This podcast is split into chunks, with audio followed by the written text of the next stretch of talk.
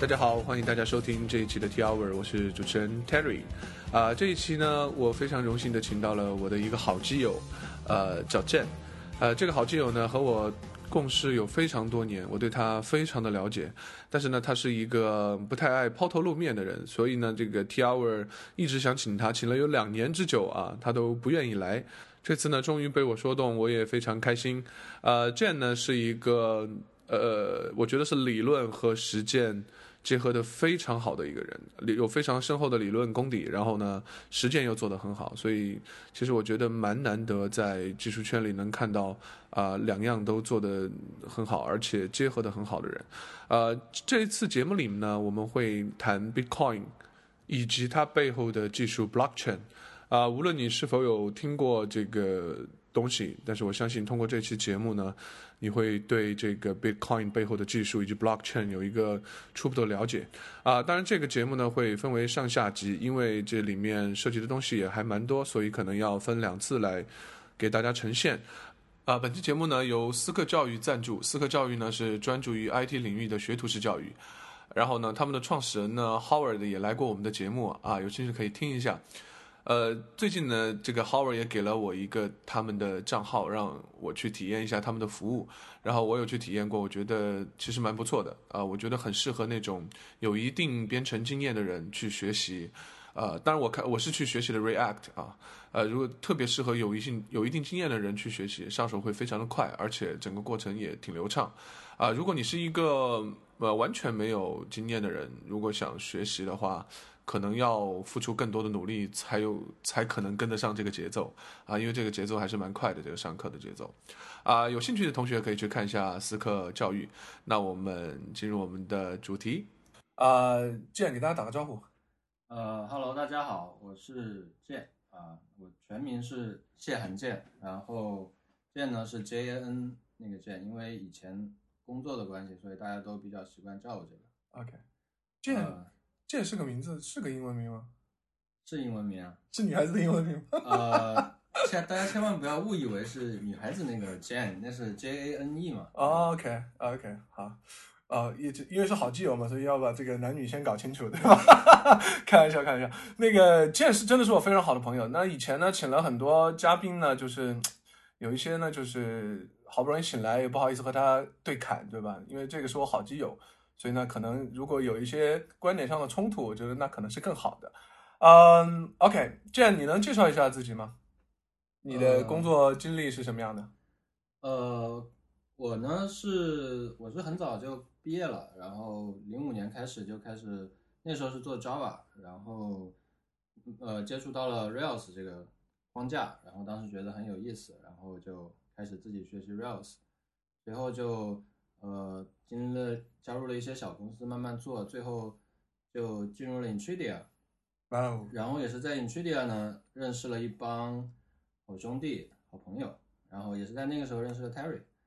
呃，在 Intridia 主要做的是一些 Rails 的项目嘛，然后随后就是因为做外包做久了嘛，难免会有一点寂寞，对吧？ 呃， 然后就又被另外的好朋友拉去做了呃比特币交易所，呃，这个交易所呢是也是在 Rails 上面做的，然后是一个开源的交易所，应该说到现在为止呢，它也是呃唯一一个源代码公开的交易所，这是一个比特币交易所，这个项目的名字叫做貔貅，呃，这个交易所的名字呢，就是基于貔貅运运行的这个交易所名字叫做云币，然后在云币之后呢，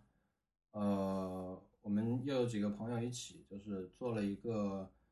嗯，区块链技术的社区，应该说是这个这个社区呢，它主要关注的是区块链技术和其中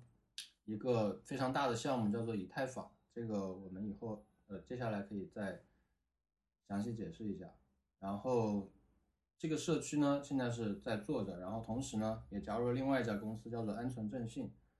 呃，是做电子存证方面的一些事情， ，OK。大概就是这样。 OK，虽然呃，我和你这个经历非常的趋同啊，然后基本上你的几家公司我也我们都是同事对，但是呢，我还是要装作不知道的样子问你一些问题。OK，Intradia、呢，当然这个其实我觉得在国内的 Ruby 社区应该还算挺有名，因为蛮多的大牛都有加入过这个公司，而且确实它在呃国外的话也有非常多的大牛。在这个时间，我也知道 Intradia 是一个远程工作的环境。我不知道在那之前的话，你你也是一个远程工作的状态，还是要去上班的？呃，在那之前是要去上班的，嗯、是吧对？那么在 Intradia 这种远程工作的体验是什么样的？会不会有回不去的感觉？哎，就是觉得爽啊。远程工作呢，确实是，就是感觉很好，因为你在家嘛，有很多事情都可以照顾到。像我当时，呃，我我当时是每天下午，对吧？活干完了，然后四五点钟的样子，就跑到美院去打篮球，对吧？看美女吗？对呀、你为什么要去美院打篮球呢？对吧？ 那都没什么人打篮球， ？OK，对吧？呃，OK，呃，反正你老婆也不会听这个节目，所以应该还是比较安全的。 呃，这个我老婆可能会听到，啊我已经我已经跟她说过了，我要来 Terry 上节目哦了。 OK，那还好，呃，希望她不要听到这一段好了。OK，那听起来就是你在 Intradia，呃，基本上是做 Ruby on Rails 的这个 backend 的一些工作，是不是这样？嗯，那说，那后来去做了所谓这个交易所啊，交易所好像可能对大部分人来讲是一个比较陌生的东西。那么这个你说的这个貔貅这个交易所，它也是一个本质上是一个 Rails 的 Web Web Server 吗没错， ？OK，那么它和普通的像我们遇到的这种论坛啊，什么呃这种管理工具啊，它它有什么一个不同点吗？我我觉得它主要是交易所一般来说更多是一个事务处理系统。嗯哼，呃，它所谓的事务处理呢，就是它核心有个概念叫做撮合引擎。嗯哼，撮合的意思就是说，用户甲他挂了一个单，用户乙挂了，比如说用户甲挂了个买单，用户乙挂了个卖单，嗯哼，那你就要把这两个订单呢撮合在一起。嗯，就是说，这个是交易所很核这心的个是一交易个所最核心的一个功能，叫撮合引擎。而这个从挂单开始到你这个撮合，到你撮合的结果返回到数据库保存下来，再到你这个保存下来的结果返回给呃浏览器或者说客户端，这整个过程是对性能的要求是非常高的，所以交易所可以说是非常挖掘性能的一个项目。就是它如果说它有一个最大的特点的话，和以前的项目相比有一个最大的不同的话，我觉得是在挖掘性能这方面。因为当时我们就是已经做到，就是说，呃，因为性能分两种嘛，一种是叫 throughput 吞吐量，一种叫 latency 延迟。嗯哼，呃，吞吐量是比较好做上去的，嗯哼，因为我们现在有很多水平扩展的框架啊或者各种各样的想法、各种各样的技术，对吧？对，大家往上堆机器就可以了。嗯哼，那延迟呢，是非常非常难的一个东西，在我看来，就是它不是你堆机器能解决的。嗯哼，呃，比如说我我现在这一笔交易，我就是对于那些高频交易的人来说，他就希望从我挂单开始到我成交到返回这个结果，我知道，我希望这中间可能只是只需要几个毫秒而已。呃，一般来说，那你怎么才能做到几毫秒就给他把这些所有事情都完成？这是非常难的。它对和吞吐量的区别是说，吞吐量你可能说一秒钟我可以做一万笔，你可能这每一笔都都要花一一秒钟，但是一秒钟是不可接受的，很多时对，候但是一秒钟是不可接受的。那延迟如果能说做到十毫秒的话，可能我一秒钟是一千笔，但是我每一笔，就算我只有个单线程是顺序去执行的话，我每我每一笔可能也只有一毫秒。那这个比你吞吐量一秒钟一万笔要牛逼得多，嗯，在对我看来，你你提这个问题，我觉得很有意思，这个也是可能像我们这种 Ru 用 Ruby 啊这种 Script language 作为这个 backend 的的一个共同的问题。很多人遇到这种问题的时候，就会想说，哎，会不会是语言的问题啊？我要不要换一个语言啊？我不知道你是怎么来解决这个问题，或者说语言是不是这个问题的一个瓶颈？你们是你是怎么来做这个优化的？呃，首先我想说的是，在这个问题上面，嗯哼语言确实是瓶颈。 ，OK，呃，那怎么解决的呢？我们解决这个问题也是当时查阅了非常多的资料，然后发现有一个，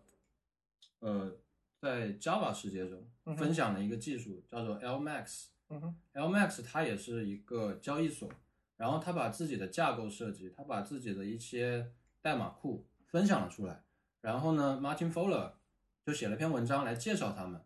呃，我当时就正好看到这篇文章，然后就按照他那个架构去实现了一套东西。他这个东西呢，最基本的想法其实很简单，就是所有东西我都在内存里面做。 OK，然后它只有一个单线程，单线程在内存里面做撮合引擎最核心的那部分算法，然后再加上一个叫做 disruptor 的技术，呃，disruptor 他们也开源了，大致是这么一套框架，然后实现了一个性能非常高的交易所。 OK，这至于语言上还是用 Ruby 解决的。对我们的语言上还是用 Ruby，但是 LMAX 是 Java 的。 OK，cool、那么这个文章呢，我们是稍后也会放在这个 show note 里面。大家如果对这种呃这种交易所撮合引擎有兴趣的，可以去看一下。啊，那我觉得这个项目其实最核心的也就应该是这个嗯撮合系统了。对，可以这么说。 OK，那么可能有一些朋友没接触过金融的朋友，他可能对撮合这个概念也不是很了解。那我们形容，嗯，可不可以很通俗的说，形容一下，像这个我们去打滴滴啊、打 Uber 啊，这本身也是一个撮合的过程吗？对，其实这也是一个撮合的过程，嗯因为有人，呃，比如说你要打车的话，你肯定也会报一个价嘛。我对我从这里到那里，我愿意出多少钱，那就看有没有司机愿意接。 OK 如果没人愿意接，你可能会增加你的报价，多出一点钱。 OK，这个哦，就双向的这种双向的更是更是对一个撮合，因对为现在这种打可能只是一个单向的，还要简单很多。对对对，其实他就是说他的客户是是来自两边的，而不 OK 是说像传统我可能淘宝我卖东西，呃，或者说京东我卖东西，我我的客户就是我的客户，我只有一种客户，就是来我这里买东西的客户。 OK，嗯，这个东西我想给大家说一下，PCO 这个项目呢本身是开源的。如果你嗯除了理论，你还对实现很有兴趣的话，你同样可以去把这个代码下载下来，看一看怎么去呃实现这样一个呃撮合系统。那么说到这里，我就又有一个问题了，就是你本来是一个很标准的一个后端程序员，那嗯么去做了这个交易所，本质上工作也是在做 backend 的编程。那么没为错什么？我想问的是，那个时候为什么会去做一个交易所？然后这个交易所又是一个大家应该很熟悉，是比特币的交易所。那么比特币呢，可能有很多技术人员听说过，但是其实可能了解多多少少程度有所不同，认识可能有不同。那么你是是对着这个项目去的？我只是要做个 real 项目，所以它正好是比特币交易所，还是说我对比特币有了一些了解，然后有兴趣，然后去做这个交易所的？嗯，我觉得两方面都有吧。两方面都有因。为首先是接触到比特币，嗯因为在 Intridia 呢，我们有有一个很好的同事，嗯他最早接触到，嗯然后他也参与挖矿，然后他也在我们 Intridia 内部的 T 2 2里面，对吧？给我们分享了比特币是什么，然后那时候呢就去看了一看，呃，但是并没有去做一些什么事情。那后来，呃，我我们的同事去做这个交易所项目了，就来找我嘛，嗯然后当然也是呃大吹特吹了一通做交易所是如何能发财的这个， ，OK，所以呢，抱着这种不切实际的幻想，投身了这个交易所的创业事业。 OK OK，那么我想问一下，就是因为比特币，我相信很多做技术的人员应该在那个时间段，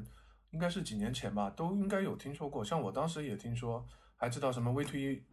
V2EX，还 E 还用用了这个东西来来打赏还是怎么，我忘了。但是就是说，可能普通的程序员就知道它背后有很多技术，然后是一个很高科技的一个货币，然后就很很直觉的去收收藏了一些，但是去研究它背后的东西，可能的人还是比较少。那我想问一下，你做这样一个交易所的话，需要对比特币的实现啊背后的机制有很多的了解吗？呃，其实并不需要有特别多的了解，嗯哼就是你只需要怎么去和比特币的软件接口打交道就可以了。嗯，因为这个交易所交易所本质上呢，它做的事情都是一样的，无论你是股票交易所、商品交易所，嗯还是比特币交易所，嗯在里面交易的东西都是一个虚拟的符号而已。 ，OK，比如说，我现在想交易大米了，你只要想办法把现实世界中的大米，经通过某种方式变成你的数据库里一个符号，这个人有多少大米，那你这个交易所就自然就可以交易大米了。 OK 所以，其实交易所和比特币的关系并不是那么的大。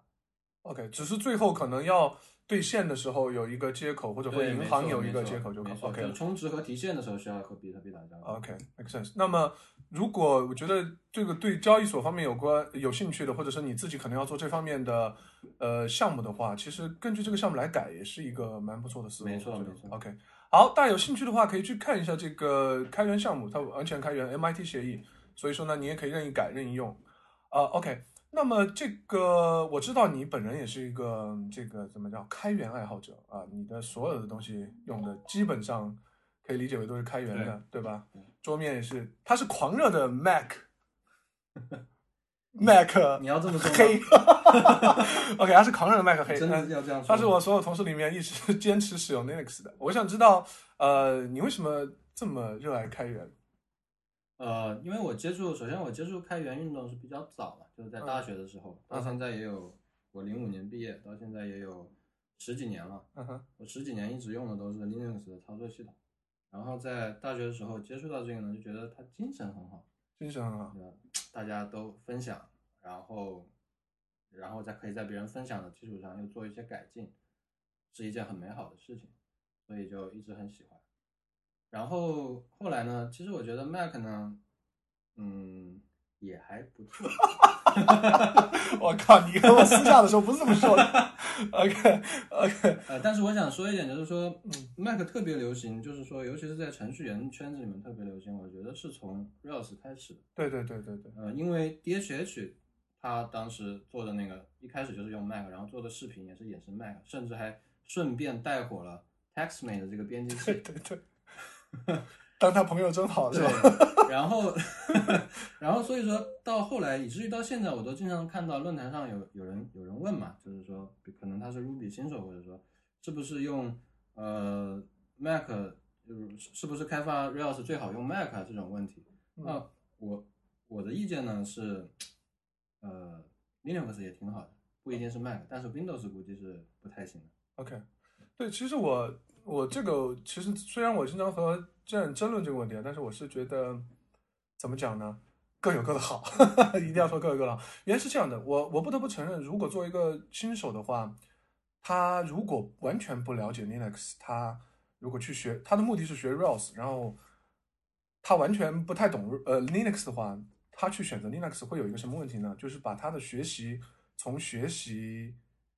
Rails 变成了学习，先要学习 Linux，可能会有很多的工作。而 Mac 呢，给我感觉更像一个像一个简单的开箱即用的东西，就是你暂时就不要怎么学了，你还是去学 Rails 吧。你同意这个观点吗？对，我觉得这个是没错的。嗯呃，不过我呢，我是有另外的想法，就是，嗯，首先呢，就是我一刚毕业第一家公司，我觉得我学到了一个很重要的道理是说，呃，你一定要尽量把你的，让你的开发环境和你的生产环境保持一致，嗯就是说你生产环境上用的是什么样的系统，你开发环境最好也用同样的系统。这个呢，我觉得是很有道理的，因为我们在做这么多项目的过程中，就曾经遇到过很多，呃，Mac 上面能跑过的东西，嗯到服务器上跑不过了， ，OK，然后在我这里也是跑不过的。然后有时候去一分析呢，可能就是文件系统的 API 或者文件系统的实现有那么一点点差异，导致比如说文件的排列顺序，嗯哼，有些不一样，那最后可能 require 的顺序就不一样，然后最后就导致这个程序的行为不一样。如果说你的团队里面全是用 Mac 的人，我觉得这种问题是比较难找的，嗯哼当然是可以找出来，但是可能会花更多的时间才能找出来。 ，OK。那你用了这么多年 Linux，能不能给大家呃分享一下，就是你的这个呃叫一个工作站吧，就是你你怎 stack 那个站，就是你是指你用什么样的发行板啊，用什么样的一些工具 editor，嗯，来介绍一下行。了你呃，我现在用的 Linux 的发行版叫做 Arch Linux，啊 OK，嗯然后 Arch 呢，它是一个非常速度非常快的，然后非常精简的一个系统，我觉得。嗯哼然后它的包管理呢是二进制的，但是呢，它也你也可以用它的 AUR 叫做就是 Arch Linux 用户的呃共同维护的一个 repository 去呃安装一些呃源代码级别的包，就它会帮你自动下好、自动下载下来，然后自动打补丁、自动编译、嗯哼自动安装。就是无论无论是二进制的包还是源代码的包，二十都是非常方便的。因为我以前用过，我以前也用过 Gen 2嘛，嗯在大学的时候，呃，闲得蛋疼的时候，对吧？Gen 2那用起来就是，你常常是比如说编一个 KDE，编译一个 Firefox 那时候，那就是很很久很久。然后大学晚上又要断电，嗯哼，往往是装系统装到一半呢断电了，第二天起来继续爬起来继续编译，装个系统可能就一个礼拜就过去了。 OK，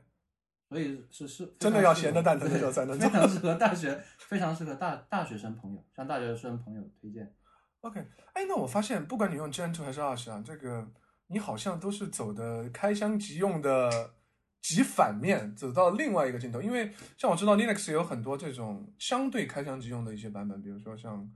Ubuntu 啊，Debian 我不知道算不算，应该不算。Ubuntu 是一个很典型的例子对。那么为什么你你你是走到了另外一个极端？是因为你对这个 customization 有很高的要求呢，还是就是因为当时闲得蛋疼就养成了这个习惯？其实两方面的原因吧嗯，哼一个是闲得蛋疼的时候养成了这个习惯，嗯因为你其实你折腾只会花费你一部分的时间，嗯就是你上手的时间。等你折腾完之后，你了解了它以后，后面是不怎么需要折腾的。对于我来说，就是说，无论是 Ubuntu 也好，还是 Arch Linux 也好，我觉得花的可能去折腾的时间都是差不多的。然后另外一个原因就是说我那时候 Ubuntu 才刚出来，嗯哼所以那时候 Ubuntu 也不是很大，零五年左右嘛。嗯。对吧？我我换二期是零四零五年，那个时候有 Ubuntu 也刚刚才出来，所以也没有去用 Ubuntu，然后用了这么多年也就习惯了，也就不会再考虑去换了。对，所以你觉得这个折腾对于一个程序员来讲，实际上是一劳永逸的，因为你可能只用折腾一次，然后对，这也是我经常可能和 Terry 啊他们经常有吵架的原争因议的一点，对 OK，就是说，因为他们你们总是觉得 Linux 用户，呃，总是折腾来折腾去，搞配置文件啊，动不动升下级，然后系统又崩了这种，对，太折腾了。其实我觉得并不是这样，呃，就我用 Arch Linux，我用 Arch Linux 这么久呢，感觉最近已经有好长时间系统没崩过了。当然，呃，反反过来说呢，我看 Mac 用户呢，经常是这个软件用一下，比如说编辑器吧，对吧？TextMate、TextMate 二、Sublime，现在又变成 Atom，对，折腾来折腾去，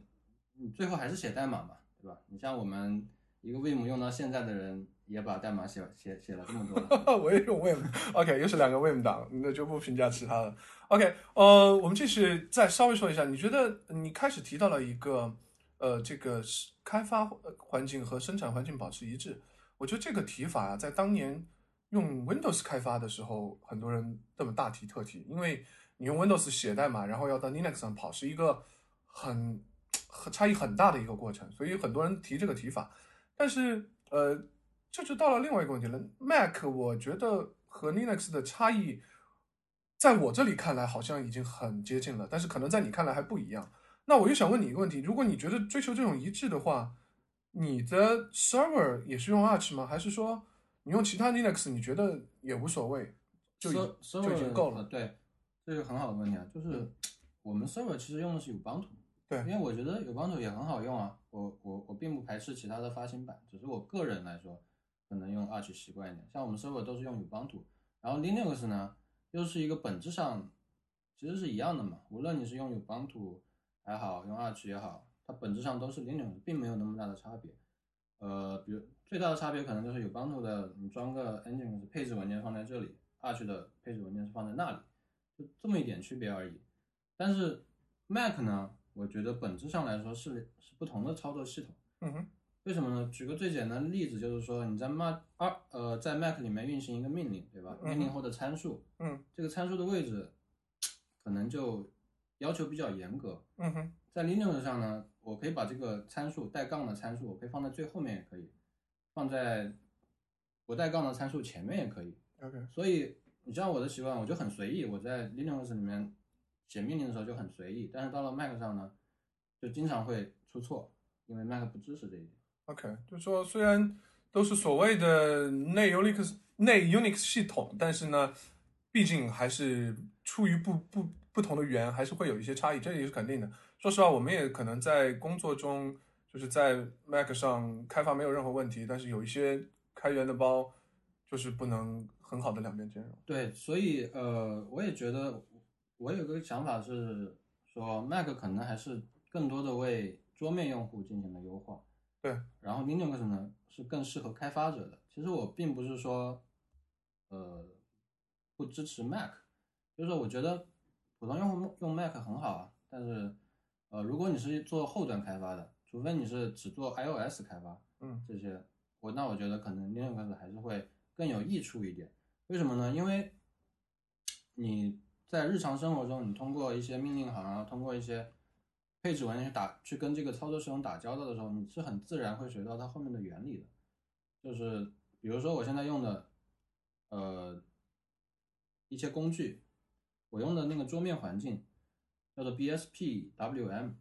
是一个很奇怪的名字。哦，桌面环境是就 Window Manager 吗对，Window Manager。 ？OK，就是那和那个 Xmona 是一个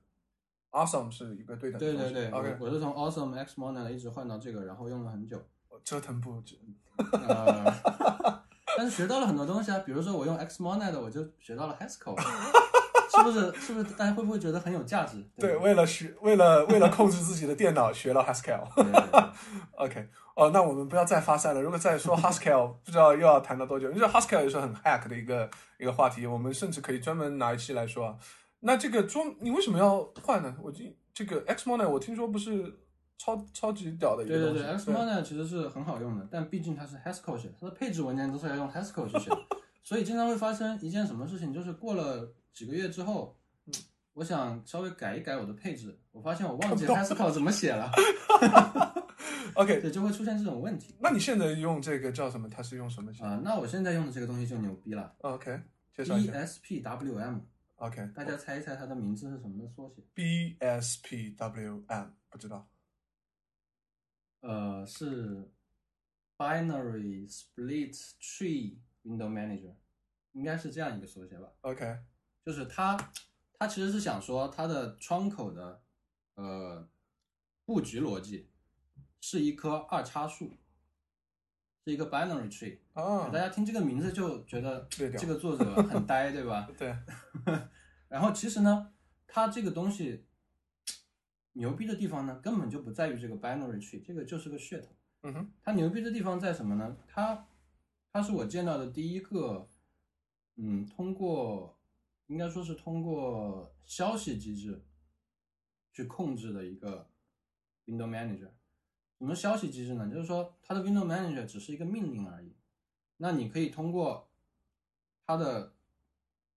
client 命令，就是通过它的 client 命令发一些在命令行里面输入一些参数，然后这个参数呢就会通过一个类似 IPC 的消息机制传给这个 Window Manager 的主进程，哦这个主进程就就会按照这个你给它的消息来做一些事情，就感觉就很像是什么呢？就像是这个 Window Manager 是一个大的 object，你可以随时给这个 object 发消息。啊，我懂意思了，就是其他本来可能是用程序调用来做的事情，而它是通过消息发送来来来来做的。对，没错，所以它它的扩展是非常非常简单的，你只要调用这个命令给它发消息就可以了。啊，它甚至说，它自己的呃快捷键的配置都不是写在这个 Window Manager 里面的，它这个 Window Manager 的自身是不带任何快捷键的设置的，它是通过另外一个软件或者说任何的软件，你只要能把一个快捷键绑定到一个动作，这个动作呢就是调用那个命令发消息，嗯哼你就可以用任意的软件来设置快捷键来控制这个 Window Manager。 ，OK，所以它在它在工程上是非常漂亮的一个作品。 OK，就是可能我看着漂亮，是这种漂亮， OK，内部实现的票。对，内部时间那也很就是快说会，会它非常适应它你甚至一个鼠标的拖动都是被映射成了一个消息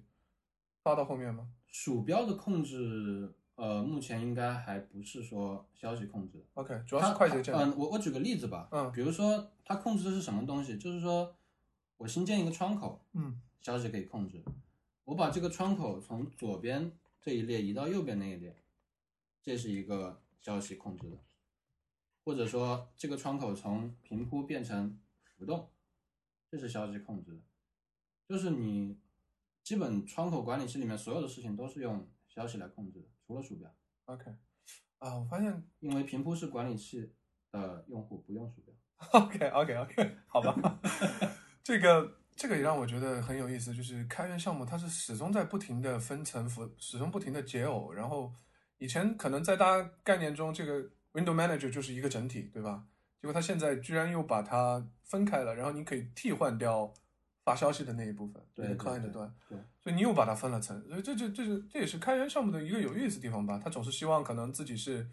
某一部分是可被替代的，有别人来帮他做一个更好的一部分啊什么这样，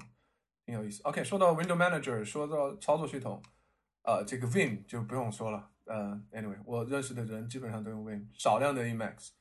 其他的好像也没有，还有什么值得提的吗？你的工作站上呃，我现在在用的呢，基本上就是这个嘛。但是我想说的是，其实这里面的东西真的是很有意思。就比如说以前用过一个 WM 叫做 WMII，嗯哼，它它离消息的思想只差一步，它是学习了 Panai 的思想，所有东西都通过文件去控制。所以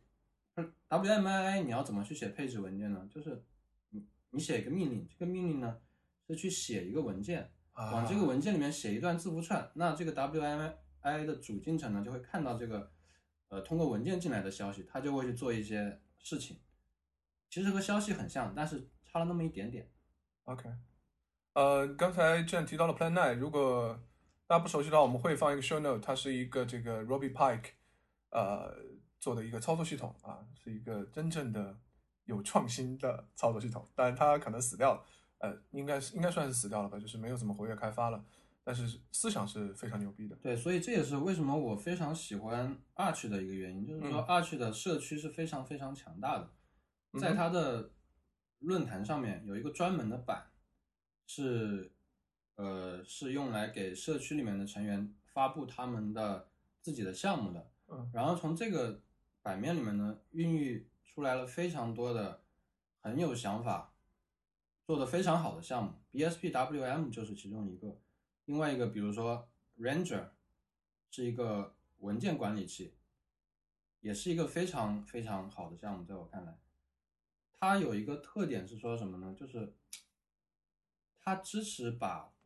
图片的渲染，它支持在 Terminal 里面进行图片的渲染。哦，你想象，就是在你的 terminal 里面，你可以看到 JPG 渲染出来的样子，不是那种字符的渲染。我知道大家以以前有一些图片浏览器是在呃 terminal 里面用字符排列的方式，啊用 ask art 的方式把这个图片显示给你看，但它不是，它是真的就跟你在浏览器里面看到那张图片是一模一样的。啊，那就不是一个完全 text based 的 term terminal，next 对对对 generation terminal 对，也这也是因为现在 terminal 技术的进步嘛，嗯哼支持了现在这些东西。嗯哼，所以二区的 community 里面是有一些非常非常前沿的项目，在我看来。 OK，啊，所以大家知道，当主持人是要很圆滑的，对吧？如果如果我跟你说，如果如果另外一个嘉宾是说 Mac 好，这开箱即用好的，我就会说，对你应该专注在你的工作上，先把这东西放开，呃，work on stuff，对吧？把东西先搞出来。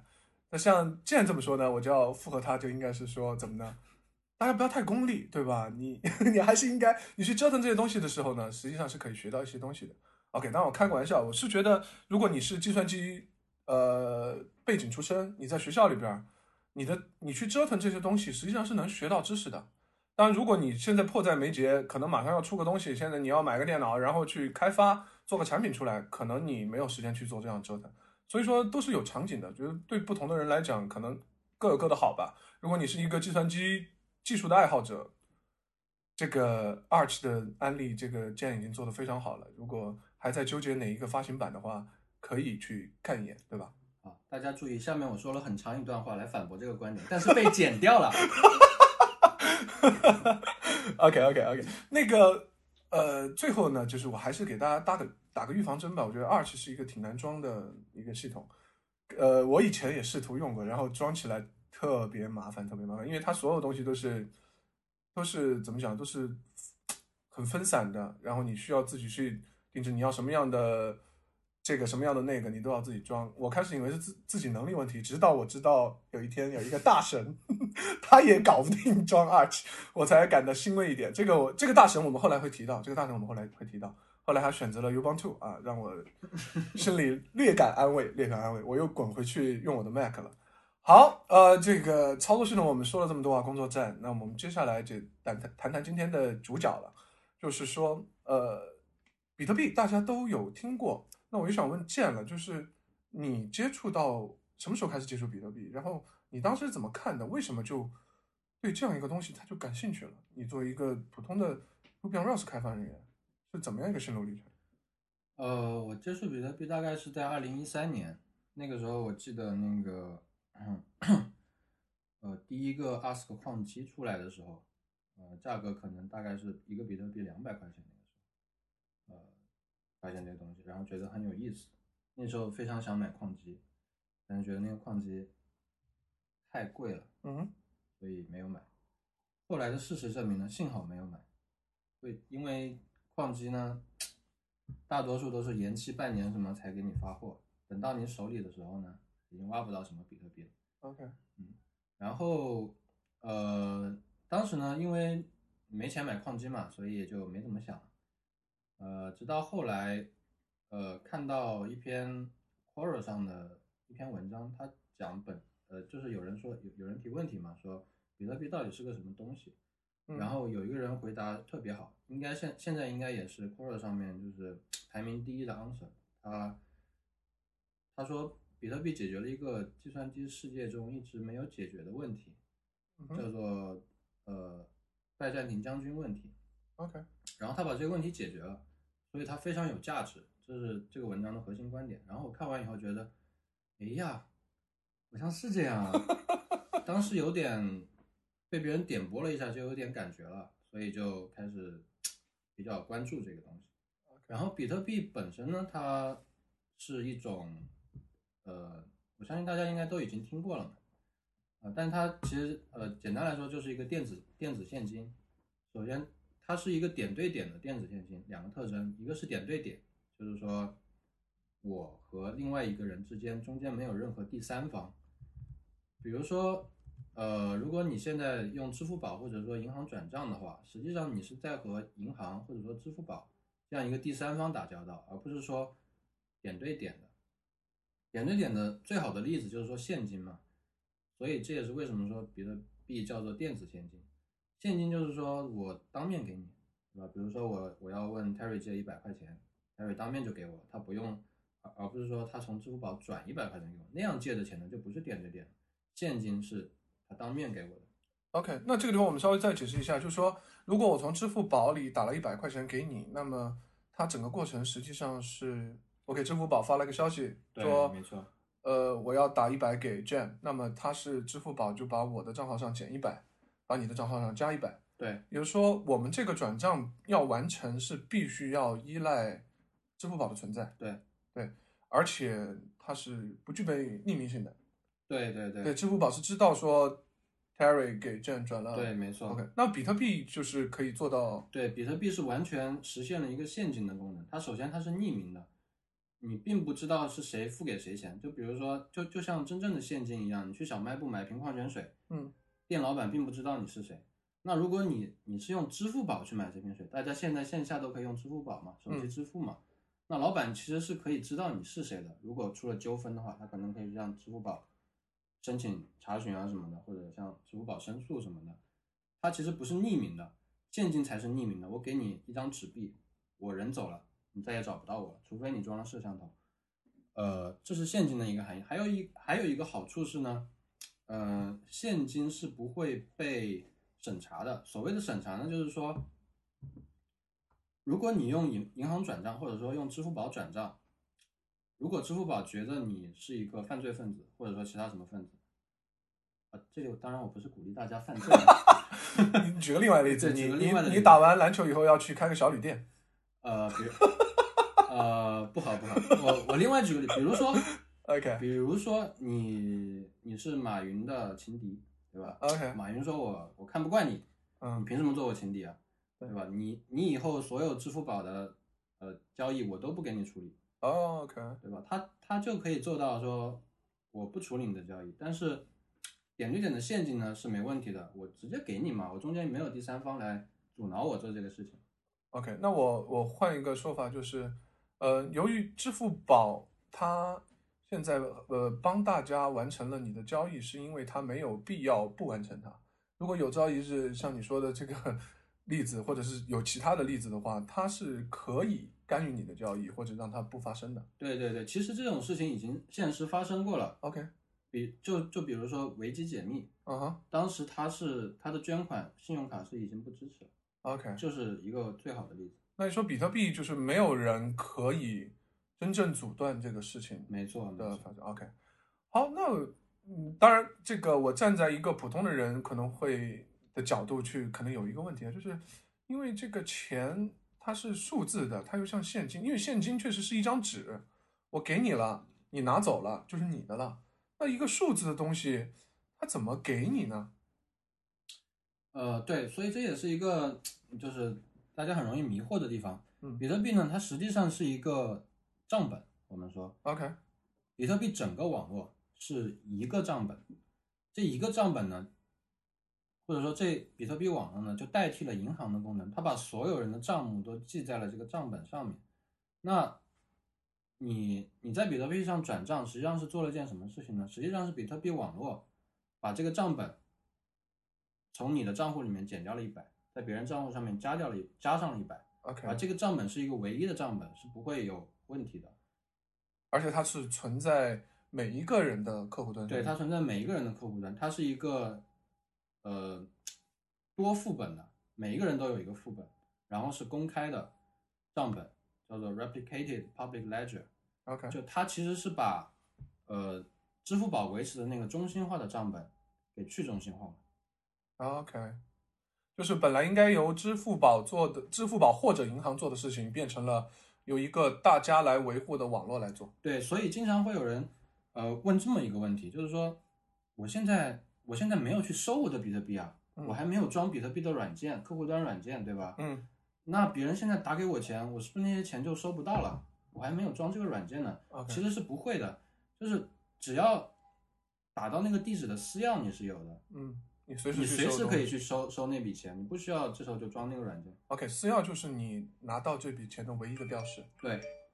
好，刚才你也提到了这个拜登廷将军问题，然后我们后面会再详细的说，可能有些听众知道，有些听众不知道，我们后来还会详细详细讲这个问题。我们暂时往下说，就是呃，聊一聊这个比特币，听起来好像是很牛逼，然后技术也很牛逼，然后感觉这个理念上也挺挺先进。它的作者是谁啊？呃，比特币的作者呢有一个日本名字，他叫中本聪中本聪。 （Satoshi Nakamoto）。 OK，中本聪呢其实是一个化名嗯，哼就是这个人实际上是谁，到现在为止也没有人知道。虽然说不停的有杂志啊、八卦记者啊抛出一篇又一篇的文章，说我找到中本聪了，其实都站不住脚。现在看来都站不住脚，并嗯没有什么信说服力。呃，有人怀疑他后面是一群人，有人怀疑他后面是一个人，嗯但是谁也不知道，只能说，呃，他是非常有才华的一个人，因为他综合了很多方面的东西。 OK，那你可不可以这么说，就是比特币它的牛逼不只在于它的技术，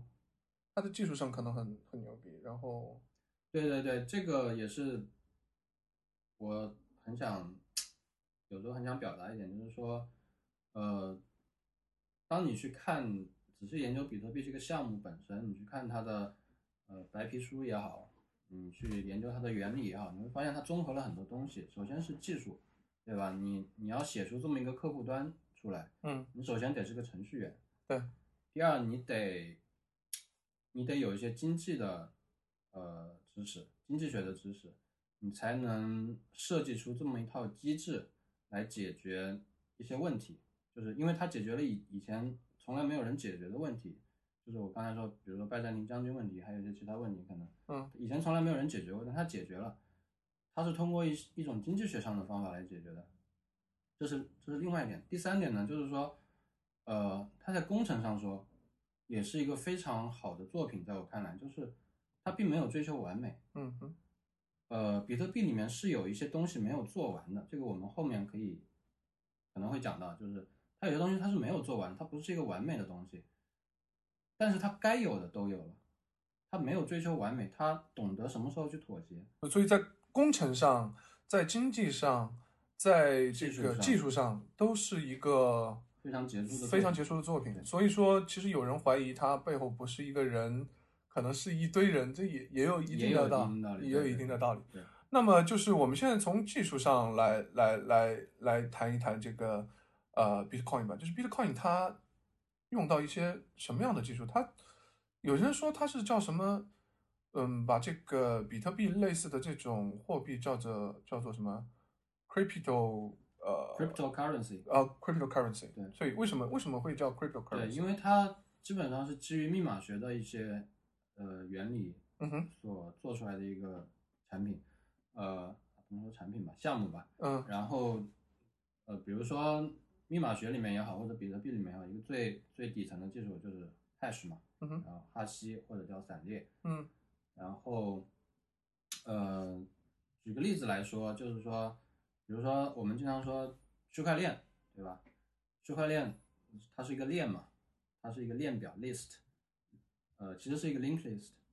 这个程序员肯定很熟悉。嗯但是它这个 linked list 呢，它不是通过内存里面的指针把一个一个节点联系起来，嗯而是通过每一个节点的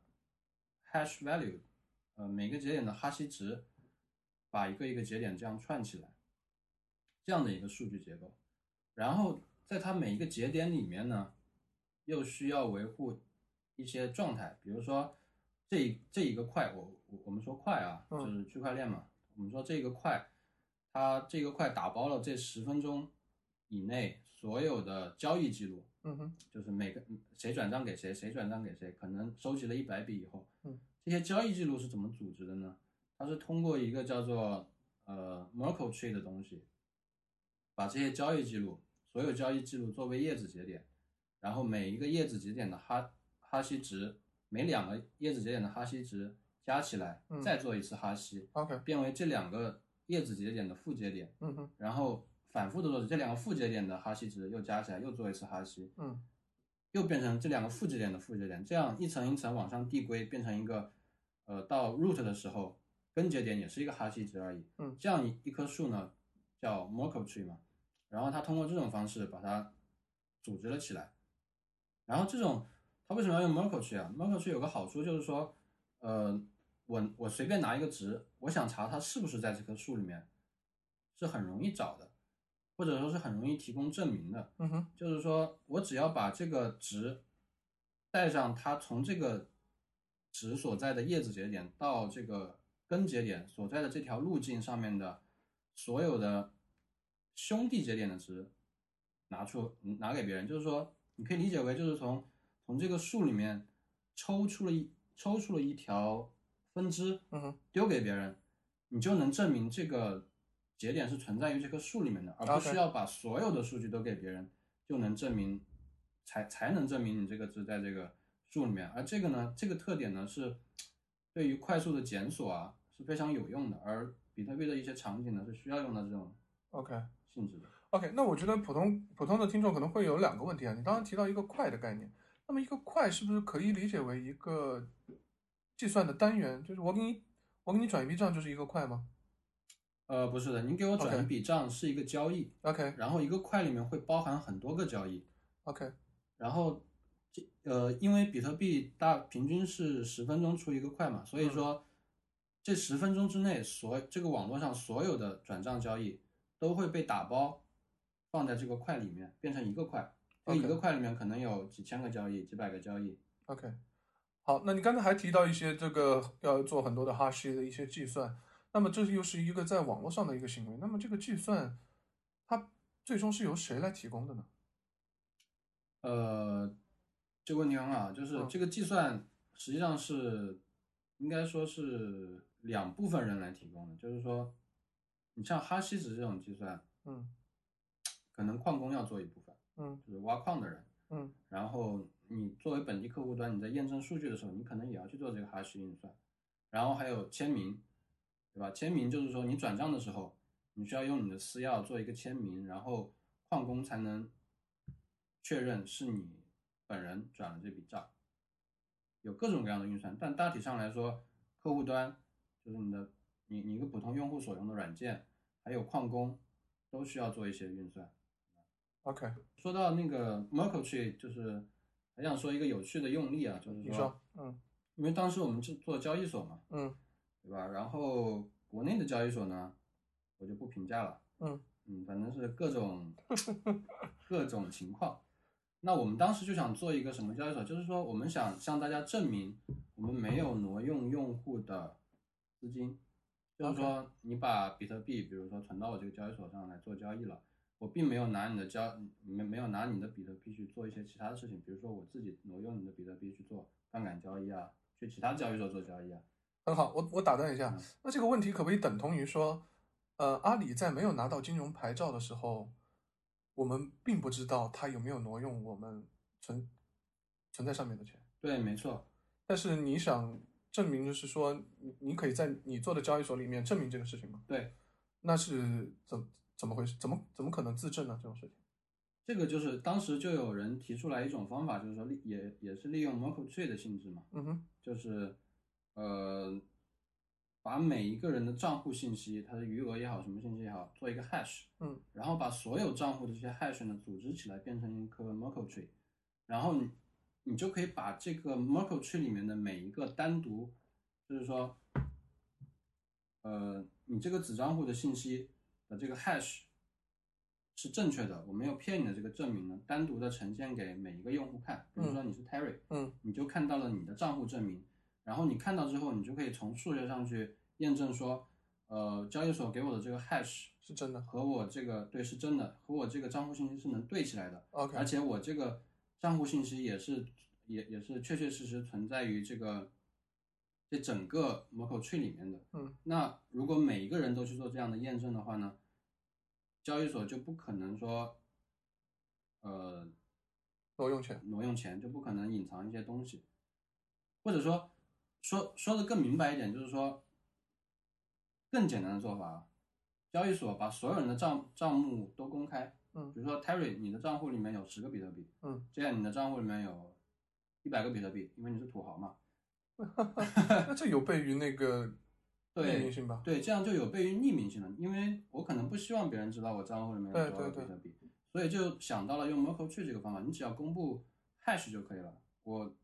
我把就是交易所对所有人公布的可能只有一个根节点的 hash，但是对每个人公布的只有那每个人他自己的账户信息的 hash 和一些东西，然后就你是能我从局部就能推断出总体上是没有造假的。对 OK，那这是非常酷的一件事情啊，而且我觉得这个也解决了，就是传统的金融机构真的是没有办法自证的，就只能靠监督来来来来来来做这样的。，对，所以说传传统金融机构需要很多监督嘛，但是是但是也不是说你做了这个自证呢就完全没有问题了，因为 OK 还是有很多小的地方需要去注意的，比如说就有的国外的交易所，他说好啊我做啊，他做了证明之后呢，他半年都不去更新那个证明，啊，所以说这个证明只能证明他在半年前在那一个时间点上是没有问题的，但是之后有没有问题就不知道了。对它可以用了，然后再贴回来再做一次证明。对没错 OK OK，make、sense。好，那我们接下来就说你刚才提到说，呃，如果我有一个私钥，我就是能拿到这个钱的唯一的一个标识，对吧？那么具体这个在比特币里面它是怎么做的，怎么实现的呀？呃，这里就涉及到一个签名的问题，就是说签名算法，呃比特币里面的地址呢，实际上是一个公钥， OK 它是把你的公钥做了一次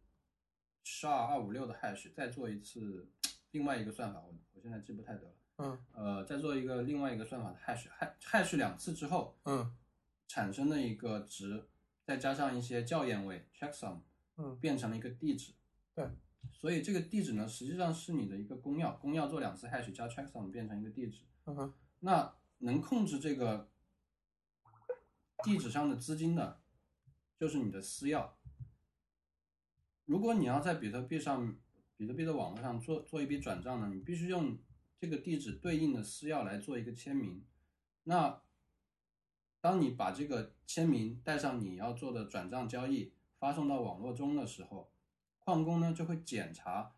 你这个签名是不是跟这个地址所相对的公钥是匹配的。嗯，如果匹配的话呢，他就认为他就认为这个交易是有效的，就会记录到这个公开的账本里面。如果不匹配，他就不会记录到这个公开账本里面，你的转账也就不会成功。嗯哼，所以说，你只要有一个私钥，你仅仅只需要这个私钥，你就能控制这个地址。但同同样问题也在这里，就是说，如果你的私钥掉了，谁也找不回来，没有人可以找回这个东西。呃，那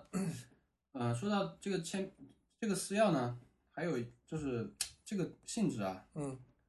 就有一个很有趣的用法，就是说，你可以把这个私钥背下来。嗯哼，对吧？然后把这个世界上32任位何吗跟这个私钥有关的东西都删掉。呃，比特币的私钥是多少位的？我忘记了，公钥是一百六十位吧。把背呃，对你继续说，把背下来什么意思？把它背下来，就是说它只存在于你的脑子里面，没有任何物理世界的东西跟再跟它有关联了。那你想想，这样有一个什么好处？也就是说，此时的你是真正拥有这个财产的完全所有权的，因为除了你，没有任何人可以动这个地址上的钱了嘛。哦、o k 那就是说，其实，在现实生活中，你的钱是必须放在某一个地方的，嗯对，吧？要么是给别人看管，要么是怎么怎银么行样。账户，银行控制的。 OK，那说如果比特币，假设你能记住的话，也就是说，这个钱就只有你知道，对，没有人没有任何人可以对，知道。除非别人严刑拷打你，把你的脑子里的密钥逼出来了。而且它的这个钱是放在一个大家都看得到的网络，对，并且是不可不被篡改、不可能被移动的。嗯。 OK，make、sense。然后现在我我们刚刚说到，就是说，呃，比特币的地址是个公钥，对吧？你要转账的话，你需要用一个私钥。但是呢，比特币的呃签名算法呢，并不是用的我们常说的 RSA 这种对非对称加密，那用了什么？用了椭圆。呃，它也是非对称加，对，用它用的是椭圆曲线加密，叫 E ECDSA，嗯哼。就是 elliptic curve，嗯，呃，signature，那说到这里，就要问一下了，其实 RSA 好像也是挺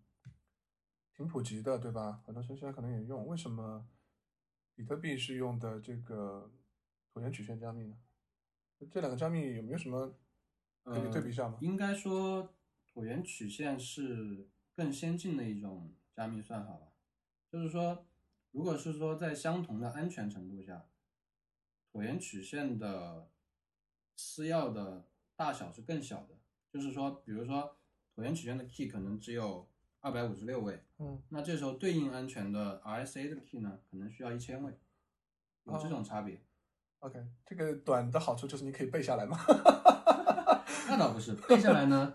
我现在也有很多工具，它并不是说让你去硬背，而是说你记一段词，然后根据你你你你的这段记住的词呢，去生成一个呃椭圆曲线的密钥私钥。啊，OK，但是这样做也有问题，就是说，因为你去记词的话，比如说我背一段诗啊，嗯背一篇小说里面的一句话啊，嗯这些都是有迹可循的。呃，很多这样的产生的私钥呢都被破解了。啊，那所以还有有是人去强迫的。哦这样的，那所以还是祭祀要要来的。对，当然如果你对自己的记忆力非常有信心对，的当话，然我们说的也只是这种极端的情况，大部分人不会把它记在脑子里，对还是对会对还是会把它保存在某一个地方，对吧？对，OK。好，那我们现在说回来一个问题啊，就我刚才有个问题我忘了，就是你刚才也提到说，这个比特币能很呃，因为它具备匿名性嘛，呃，可以很好的保护就是你的隐私，因为没有人知道这个钱是谁给了谁。那么这个性质是不是决定说它就很会被用于犯罪行为啊之类的？呃，这个问题也是个很好的问题。怎么说呢？就是比特币确实提供了非常好的匿名性，但是呢，这个匿名性并不是那么完美的。呃，有人把匿名性分成两类嘛，就是一种叫做 anonymous，是完全的匿名；另一种叫做 pseudonymous，呃，直直译过来可能就是伪匿名。那 anonymous 是是什么意思呢？就是说你不需要任何的身份，嗯哼，连一个网络上的假的身份都不需要，你就可以做做这个事情。嗯哼，就比如说，有点像是说，呃，留言板嗯那种公开的留言板，你你跑到上面，你只要填填一句话，你就能提交的那种，对吧？你不需要任何透露任何信息，你连给自己取个昵称都不需要，嗯哼，这是完全的匿名。对，比特币这种呢，它实际上不是完全的匿名，因为你毕竟还是需要一个私钥的。 ，OK，还是需要一个地址的。这个地址呢，就对应了你这个人。那这是一点。那有有了这个地址之后呢，就可以做一些数据上的分析，就是说，比如说，我可以分析出这个钱是从哪个地址流向哪个地址的，嗯哼，因为比特币是一个公开的账本嘛，这嗯些信息在比特币的区块链上是非常非常透明的，很容易就能分析出来。所以后来就有人一些人做一些叫做混币的服务 （mixing），嗯他他是想做做什么呢？就是想呃，就是说我比如说我现在有十个人想转账，他们都想把自己的转移记录给隐藏起来，嗯把自己的资金的流动路径给隐藏起来。那他们十个人呢，就把自己的 transaction 呢混在一起，嗯混在一起之后，呃，再输出到十个那个收款的地址。嗯那当外面的人或者说其他人去看的时候，他就很难说找到对应的关联，就是说很难把呃输入的地址、资金输输入的地址和资金输出的地址一对一的联系起来。嗯你不知道 A 这个地址是对应到 B 这个地址呢，还是 C 这个地址？通过这种方式呢，来隐藏资金的流动。这这这叫洗钱吗这其实是，其实是我觉得是算洗钱吧。 ？OK，但是这个呢，也不是说，其实也不是很好的方法了，就是说，因为还是有办法的。比如说现在就是说，有人通过数据统计嗯去分析你的资金流动，就是说，比如说在这个时间有很大一笔比特币从这个地址跑掉了，嗯转走了，嗯那在可能五秒过后，另外一个地址突然出现了数额差不多大小的一笔比特币，嗯那我就有很大概率可以认为这两个地址之间是有关联的。 ，OK，它它不用去管你中间到底经过了怎样的混币啊，经过了怎样的路径，就只看两个点。只看两个点。那就是你说的这个东西，实际上是你你想说明的是说，嗯，如果真的是拿来作为犯罪活动的话，也并不是完全没有办法被追查到的嘛。对啊，所以犯罪分子听了这期节目 之后，千万不要以身试法。对，这个你刚刚提到那个 anonymous 和这个叫什么？这 pseudonymous， pseudonymous 啊，这个我觉得有点意思。意思就是说，比特币并不是真正的 anonymous，因为它毕竟还是有一个私钥的。对对只是说人们不知道怎么把这个私钥和人对对应起来，所以和哪一个人对应起来，所以觉得他是这个呃对，这里面匿名吗？这里面也也是有两部分，对，嗯这是中间，对，它在链上的这些数据是完全公开的，只是人们不知道这个私钥到底对应的谁，嗯所以它才有这种半匿名性嘛。嗯但是呢，现在每一个国家对这个线下的身份和这个私钥之间的关联管理其实都是非常严的，所以叫做 KYC 嘛，Know Your Customer，或者说 AML，呃，Anti Money Laundering 反洗钱法，嗯就是这两个东西加起来就要求每一个交易所、每一个钱包服务、嗯每一个涉及到法币和比特币之间呃进出的这样一个机构，嗯你都必须遵循这样的规定来，呃，你必须知道你客户的身份是谁，你也必须知道他控制的私钥是什么。那你想，现在如果说你有一大笔比特币，你想变成法币的话，你必须走，你必须通过这样一些机构嘛，你通过这些正规的机构是不可能洗钱的，因为他是知道你是谁的。 ，OK。那你觉得这个是这样做是好事还是坏事？呃，这个问题呢，就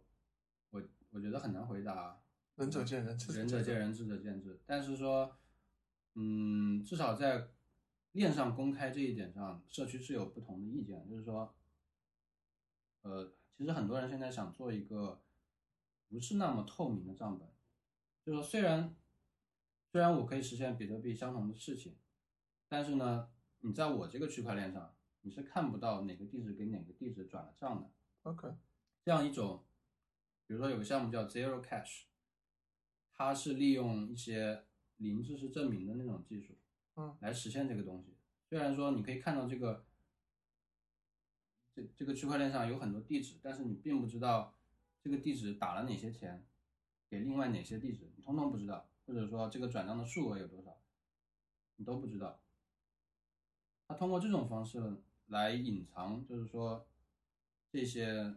币在区块链上面的转移路径。 OK，那然这后它个这种隐藏方式是一个通过数学或者说通过密码学来保证的，是用技术去实现的。那这个你说的这个项目，它是基于比特币的，还是独立于比特币的另外一个东西？它应该说是独立于比特币的另外一个东西。虽然 Zero Cash 的代码呢是基于比特币 fork 出来的， OK，它是在比特币的代码基础上改了一些东西，加入了这个机制。因为它本质上想其实想创造一个新的呃 cryptocurrency。对，没错， OK 它是一个新的。 OK，cool。那么我们开始也说了，你一直用到一个词叫这个公开账本啊、那么我们可不可以把这个公开账本理解为是一个像数据库一样的东西？没错，它就是一个数据库，它就是一个数据它库就，是一个数据库。只是它是一个由所有节点来共同书写的一个对数据库。对，而它可以被删掉吗？也不能被删掉和修改，它不能被删除和修改只。能做 insert，相当于。对，而且是所有节点都要可以控制它，可以去增加数据。对，好，那这就刚才你也提到了这个拜占庭将军问题啊，嗯，那么就你说，当然我们这里肯定会有一个一致性的问题了，嗯，就是说，那比特币怎么解决它？你说解决了这个拜占庭将军问题，可能有些听听众不太知道什么是拜占庭将军问题，我们这里稍微科普一下，你能不能介绍一下拜占庭将军问题是什么样的问题，是一个什么问题？那拜占庭将军问题呢，也是一个呃分布式系统里面的经典问题。它是怎么说呢？就是说，比如说在呃古代，嗯有一支拜占庭的大军，他们包围了一个城市，嗯然后这支拜占庭的军队呢，有很多个呃小的部队吧，比如说每一支小的部队呢、是由一个将军率领的，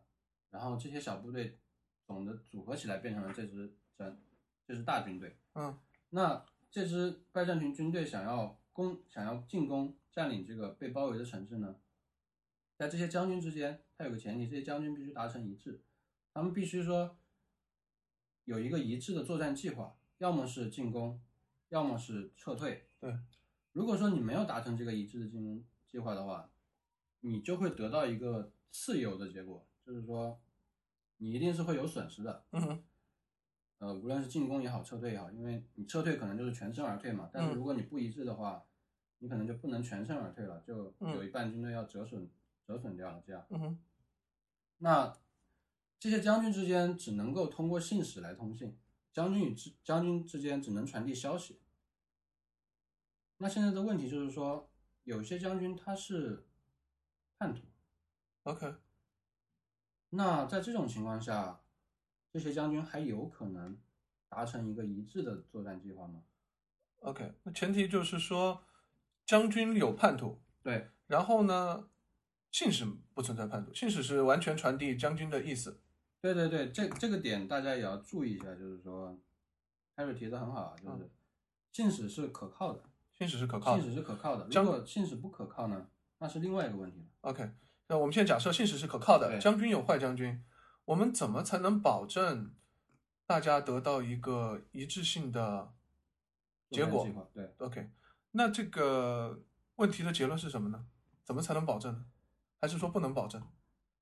呃，这个呢，这个问题的结果呢，就是说，如果有三分之一的有超过三分之一的将军是叛徒的话，是不可能达成一个一致的作战计划的。这一点呢，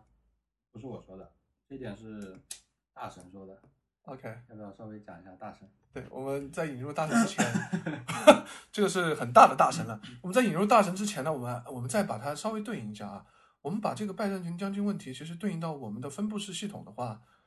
每一个将军实际上就是一个节点，对吧？对然后他们之间传送的消呃信使就是传送的消息，对吧？对，我们现在就是在一个分布式系统里面，就是对应的问题就是说，有一些节点就是要乱搞的，对，嗯，怎么办？怎么去解决？对不对对你当时得的结论就是说，要呃，有三分之二的节点，三分之二的节点，三分之二的节点是好，呃，是好的节点，对，超才过三分之二，超过三分之二才有可能达成一致。那么我可不可以就如果是这样的结论的话，是不是可以说，如果一个公开的呃分布式系统基本上是不可靠的，可不可以得得出这样一个结论？对，没错，就是通过这个问题可以得到这样一个结论。可以的，因为很很好推理，就是说，呃，这个问题也是一个很常见的问题啊，就是说，为什么说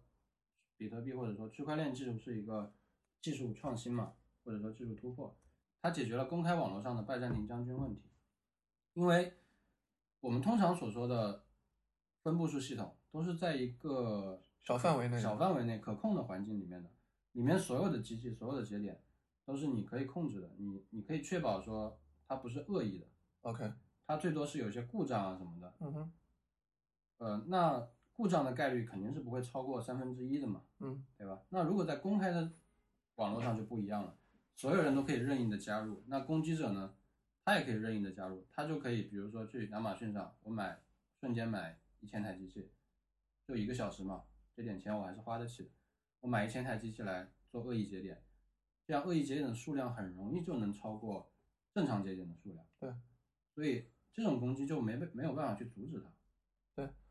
那也就是说，嗯，达成一致的公开的分布系统是不可能造出来，这已经是一个结论了。我们可以这么说吗？没错，那也就是说，而且这个拜占庭将军是在是一篇很著名的论文，当然我们也说了，他是一个大神，我们等会儿说一说这个大神。那么在这样一个已经有结论的情况下，大家兄弟们，在一个有这样结论、有论文发出来以后，比特币又是一个分布式系统，而且大家要同时去维护这个账本，最终还能达成一致。那么有些人可能就会直接推断说，比特币是不可能的，因为它违背了大神的论文。这里面就有两种可能嘛，对吧？，对一种是大神错了，对一种是比特币错了。 ，OK。那你觉得到底是哪种呢？呃，我们现在先说说这个大神是谁，是 吧？这个论文是由谁写的？这篇论文是非常有名的一篇论文，嗯它是由 Leslie Lamport 写的。Lamport 呢，不知道大家有没有过了解啊？嗯是我非常崇拜的一个人，偶像级的人物。 ，OK，就是首先他他是 LaTeX 的最早的作者，就是即使你不认识他，有可能你也用过他的东西。对对吧，对，LaTeX 嘛，呃，就是呃那个写论文的工具嘛，对对对基于 Text 写的嗯，它是 Text 呢，又又是谁写的又是 Knus 写的，对， OK，所以说大家很容易就能发现大神有个共同点，就是说我写论文之前呢，我要先写一个写论文的工具， OK，这样我的论文才漂亮， OK，才能对吧？就是大神写写东西之前，先做了一个工具，这个很符合，这个很符合剑喜欢的人，为什么呢？对吧？对，先不要直指目标，我们先把这个，先把我们的东西弄好。包括你看他这个折腾 Linux 折腾了四年，在大学里边，就是为了未来很好的写程序啊 我。倒是觉得很像 Terry 啊。像我吗？先不要直指目标，通过女孩子的朋友去接近女孩子。 ？OK，哦不，这这这你不要乱说。OK，我我的七个老婆听到了怎么办？呃，OK，呃，我们继续说这个 Lamport，他的 LaTeX 作者就很屌了，他对，写写了这篇论文，而且这篇论文，呃，Lamport 还 Lamport 他是 LaTeX 作者，嗯然后呢，他还搞了一个算法，叫做 Lamport Signature，嗯哼，就是一个签名算法，嗯和椭圆曲线签名是一一类东西。嗯但是 Lamport Signature 呢，有一个嗯很特别的性质，嗯，它是可以抵御量子计算机的。哇哦就是说，就算现在 Google 把量子计算机搞出来了，我也不怕，你量子计算机还是不能破解我这个签名。所以大家也不需要在这个方面对对货数数字呃数字货币有一些悲观的想法，就是万一量子计算机出来了怎么办啊？是嗯不是就不安全了什么的？其实我觉得不会的，因为肯定会有一个从现在椭圆曲线转向抵御量子计算机的签名算法的一个过程。那而为这什个过么程是可以平滑完成的那？为什么不直接使用这个 Lampard signature 呢因为 Lampard signature 效率很低， ？OK，必然的，好像这两个对是必然的。它其实是呃，具体我就不多说了，它其 OK 实是它就是效率很低，然后所以一般不会去用它，但是逼到万不得已的话，那也只有用。 OK，但其实说还有其他一些可以抵御量子计算机的签名算法，那你说我们至少说，如果有一天量子计算机就诞生了，我们也不用太担心说我们的，如如果我们的钱都是比特币，就会被别人破解掉，因为它一定会有一个转换的过程。对对对，然后我们刚才也提到了这个矛盾的地方，嗯、这个论文我觉得屌的地方，你知道屌在哪儿吗？很多论文是说我证明一个东西是是什么，嗯，我感觉它是证明了一个东西不可能。对。那这个点就是所谓的呃做算法的四重境界嘛，那是什么？对吧？我不知道大家听说过没有？那就是是什么？第一重境界是说，你可以正确的实现一个算法， OK，对吧？我我现在教给你一个 Quicksolve 的算法，你可以把它正确的写出来。 OK，我觉得这已经这重境界已经可以是一个面试题了，到这重境界就已经可以进对公司工作了，对 吧？我们的听众可能有一半就已经倒下了。没有，我相信 T 二的听众都是中国最好的程序员。 OK，好， 谢谢鼓励，谢谢鼓励，大家来听 T R，逼格瞬间上升，对吧？绝对是最 hardcore，的 绝对是最 hardcore 的。然后第二重境界呢？第二重境界呢，就是说我可以发明一个新的算法，嗯对吧？我要这里我们遇到一个新的问题，我发明了一个新的算法去解决它。嗯这是第二重境界。第三重呢，就是说我不仅发明了一个新的算法，我还证明了嗯我这个算法是没有问题的，数学上哦的证明，我这个算法是正确的。嗯哼这是第三重。第四重呢，是我不仅发明了一个算法，我还证明呢，我的算法是最牛逼的，你们都不可能做到比我好。啊，OK，也就是说，Lampard 他已经证明了他的三分多于三分之二，严格来讲是多于三分之二的节点，这个已经是最优解了。对对，必须要有多于三多于分3分之二这是最优的，不可能 OK，再那好基本上就是为这个公开的这个分布式系统判了死刑。对，OK。可以这么理解。那这个问题就堆积起来了。那比特币是怎么解决的呢？对，所以说还是他在骗我们？比特币并没有骗我们，嗯哼呃，Lamport 呢也没错， ，OK，好神 奇。实际上是比特币耍赖了嘛。 OK，为什么？为什么说它耍赖呢？因为它引入了经济激励。怎么理解？ Lamport 的论文是在讨论一个算法，对，它并没有讨论经济问题，嗯它并没有把说，我给你钱，你是不是有可能不作恶呢？这种因素考虑在里面。啊，OK，你像我们以前做计算机算法，比如说 Quicksort 啊什么的，各种 tree 的 traversal 啊，你都不会去考虑钱的问题吧？对对吧？跟经济是八竿子打不到一起的。对。但是区块链或者说中本聪，嗯它的创新之处就在于它把经济激励引入了算法，嗯这里面是有，也就是说这个算法不再单纯是一个数学问题了，它还是一个博弈问题，嗯还是一个经济学上的问题。 ，OK，它通过这种方式来解决了，呃，公开网络上的拜占庭将军问题。那我可不可以理解为就是说，他引入了经济问题，让我没有理由作恶？问题，对对，可以这么说。就是因为我作作恶肯定是要有有有动机的。对如果我作恶就是都是坏处多于好处的话，对，对那我可对能是不会作恶的。对，他引入了这样一个问题来解决了这个白占庭将军对问题。OK，所以解决问题有可能要在另外一个层面来来来没错来解决它。OK，非常有意思啊！大家就说从这里也可以看出，比特币对技术人员有兴趣，也是因为它又又又是技术，但是又开拓了你的思路，让你从用其他领域的东西来解决技术领域的问题。对开了脑洞。对，开了脑洞，非常有意思。那在分布式系统的话，我们还有通常会说有有三个指标来来来说一个分布系统啊，就是它的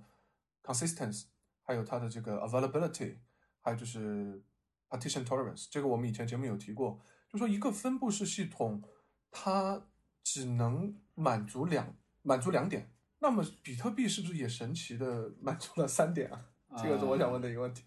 这个这个倒没有，这这个倒没有 CAP OK 里面，嗯比特币其实是一个 AP 的系统，就是它它在分区的情况下，它是应该说是优先考虑 availability 的，然后它是达到一个最终一致性。那也就是说，它并不是一直保持 consistent 的。没错，就是因为呃，有可能会出现这种情况，就是说、现在有一个新的块出来了，嗯，但是过一段时间以后呢，发现有另外两个新的块嗯连在一起的出来，那另外那条链就比这一条链长了嘛，嗯也就是说这个时刻真正的账本，就是说被大家认可的账本是长度为一百的这个 A 链，嗯到了下一个时刻呢，又变成了长度为一百零一的 B 链。嗯而这个 A 链的这个 A 链上的最后这几个节点呢，是不在 B 链上面的。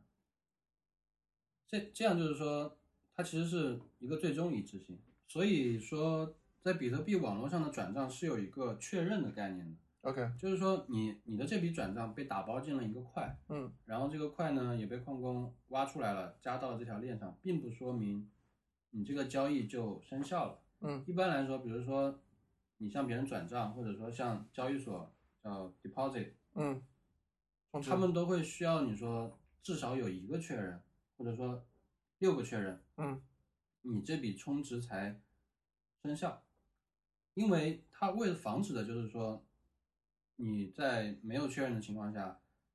被 revert 了，另，OK，另外一个矿工找出了更多的块，把你这条链给取取代了。所以确认是什么意思？就是说你你你这个交易所在所在的块后面又新增了几个块，嗯有几个块就是几个确认。 OK，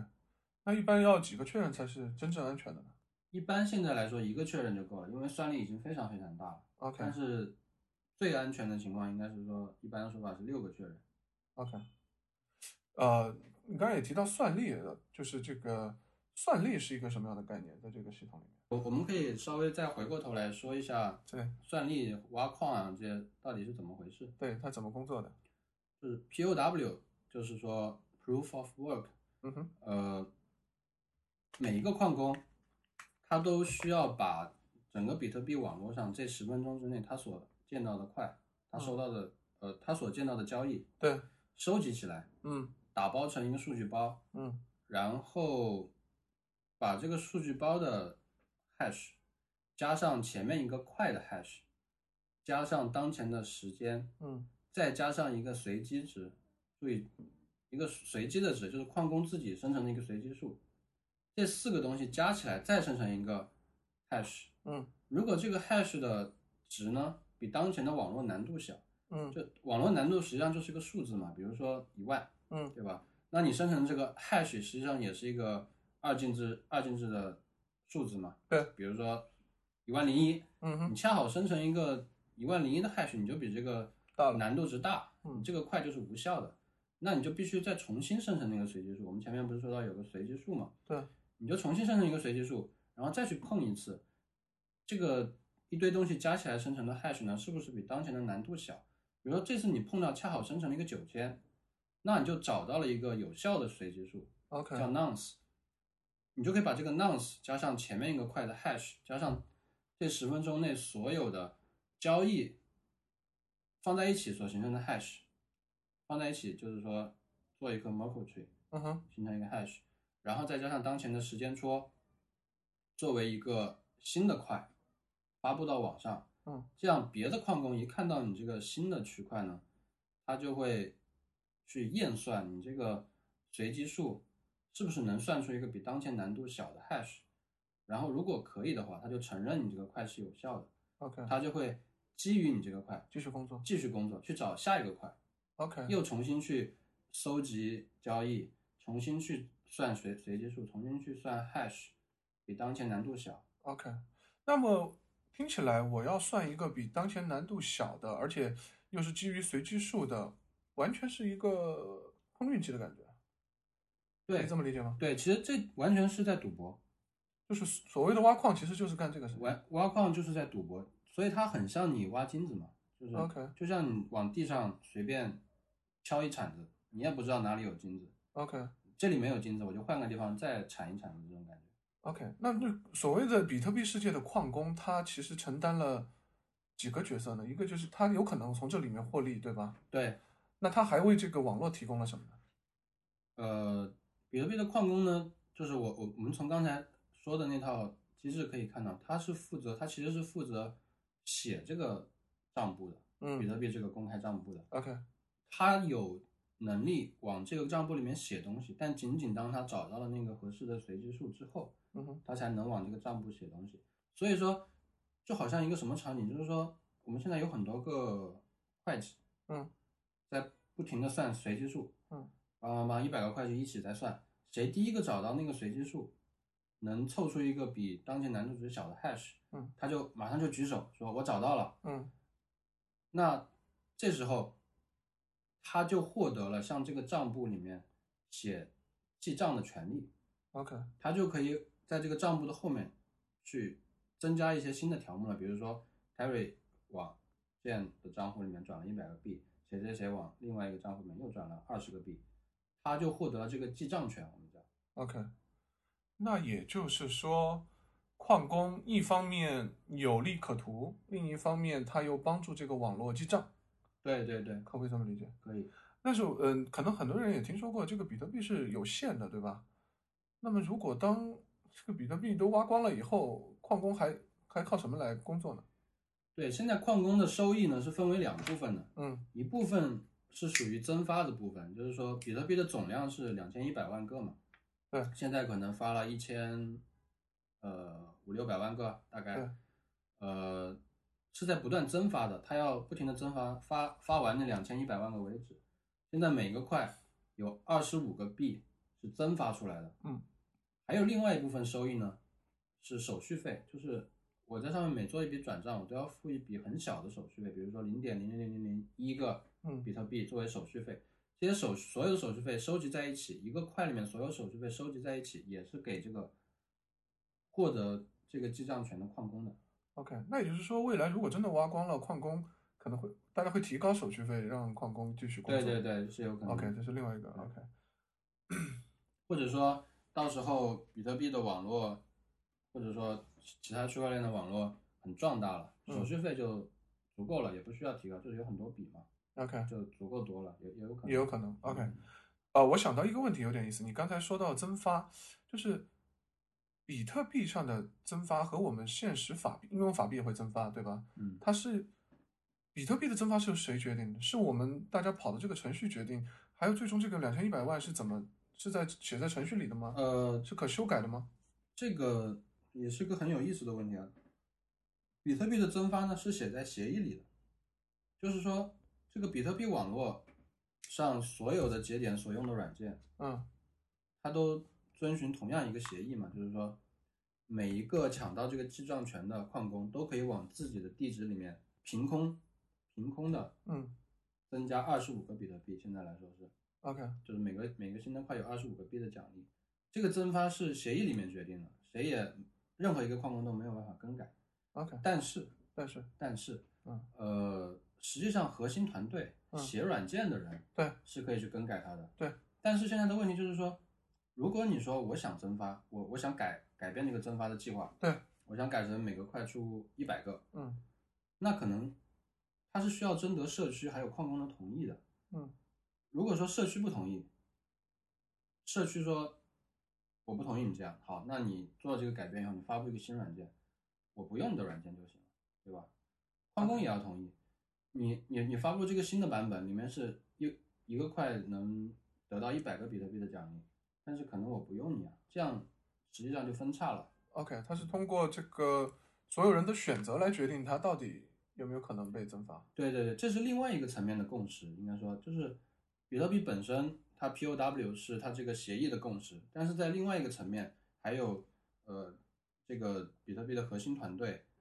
和这个矿工，还有整个使用比特币的人，他们形成的一个共识。对，这个共识给我听起来是不是像我们的这个货币要不要增发，实际上是由所有的人来决定的。对，没错， OK，这个就和国家的会会有一些不同了。国家可能都有增发的欲望，对吧？ 这个我们不能说太多。呃，这个这个也没什么，这不涉及中国，全世界的任何任何政府都有增发增发法币的对这，个不欲增发望。不一定好嘛，对对对，增发不一定坏，这个这个倒是嗯另外一。个但是就说增不增发，就是比特币有可能增发，但是得嗯得到所有人的同意。嗯，我们可以这么来得出一个对对结论对嗯 OK，啊、那我们刚才也说了，引入了这个 POW，引入了矿工。嗯、那么我又会发现一个问题啊，就是有两个问题。第一个问题呢，就是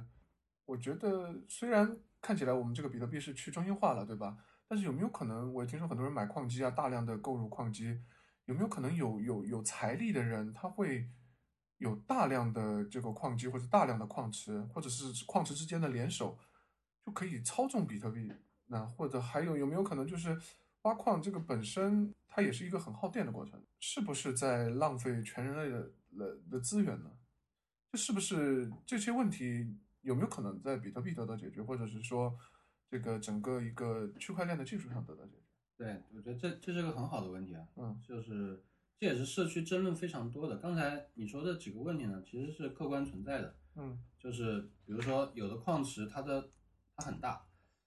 呃，我我稍微解释一下什么是矿池，嗯哼就是比特币里面你要做一个矿工是很简单的，你只要下载它的比特币的软件就可以了，嗯把它的软件运行起来，它就会用你的 CPU 不停的算那个做计算，然后就可以挖矿。嗯那但是后来随着时间的发展呢，就是说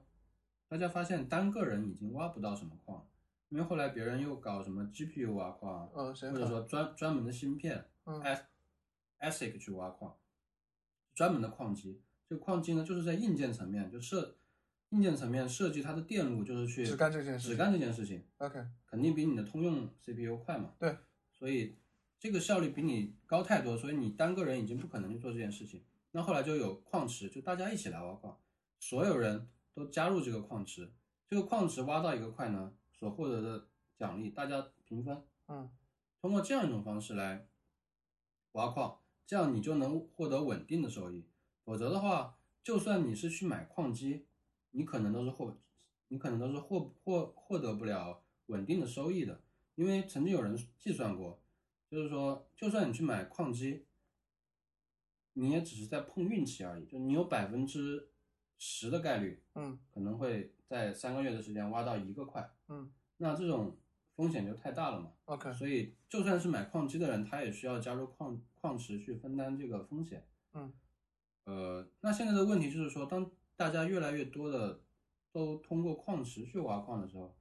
矿池就变成了那个中心点，对矿池手里面就握有了非常大的算力。对而这个事情呢，实际上也是发生过的，就是曾经 G Hash 点 I O 嗯是一个非常大的矿池，曾经 G Hash 的算力是超过过百分之五十51%的，这 OK 在当时社区是引起了非常大的震动。虽然说没有出现什么问题，因为当时大家一看，哇，不行，我们不能再去 hash 挖矿了，赶快换到别的矿池去吧。所以大家就纷纷自愿的从这个矿池转移到了另外的矿池。但是这个问题是客观存在的，哎，那我想问一下，你的算力如果超过了百分之五十，也就意味着你可以任意的作恶吗？对你算力超过了百分之五十呢，你就是可以任意作恶。比如说，就是最简单一点就是双花，而且需要注意的是说，大家常常听到百分之五十一攻击啊，就是说比特币的安全呢，它不是那种，它是属于那种叫 probabilistic security 嘛，就是它是一个连续的概率性质的安全。嗯，比如说，呃，拜占庭将军问题里面，Lamport 的结论是你不可以有超过三分之一的恶意节点。嗯那比如说我有一百个节点，那我现在不管是有一个节有一个恶意节点、两个恶意节点、十个恶意节点、二十个恶意节点，这个网络都是一样安全的，都是百分之百安全的。嗯，但是比特币这里不一样，就是说，如果你有百分之四十的算力，嗯你没有百分之五十的算力，你只有你只有百分之四十的算力，你依然是可以作恶的，只是你作恶的可能性降低了。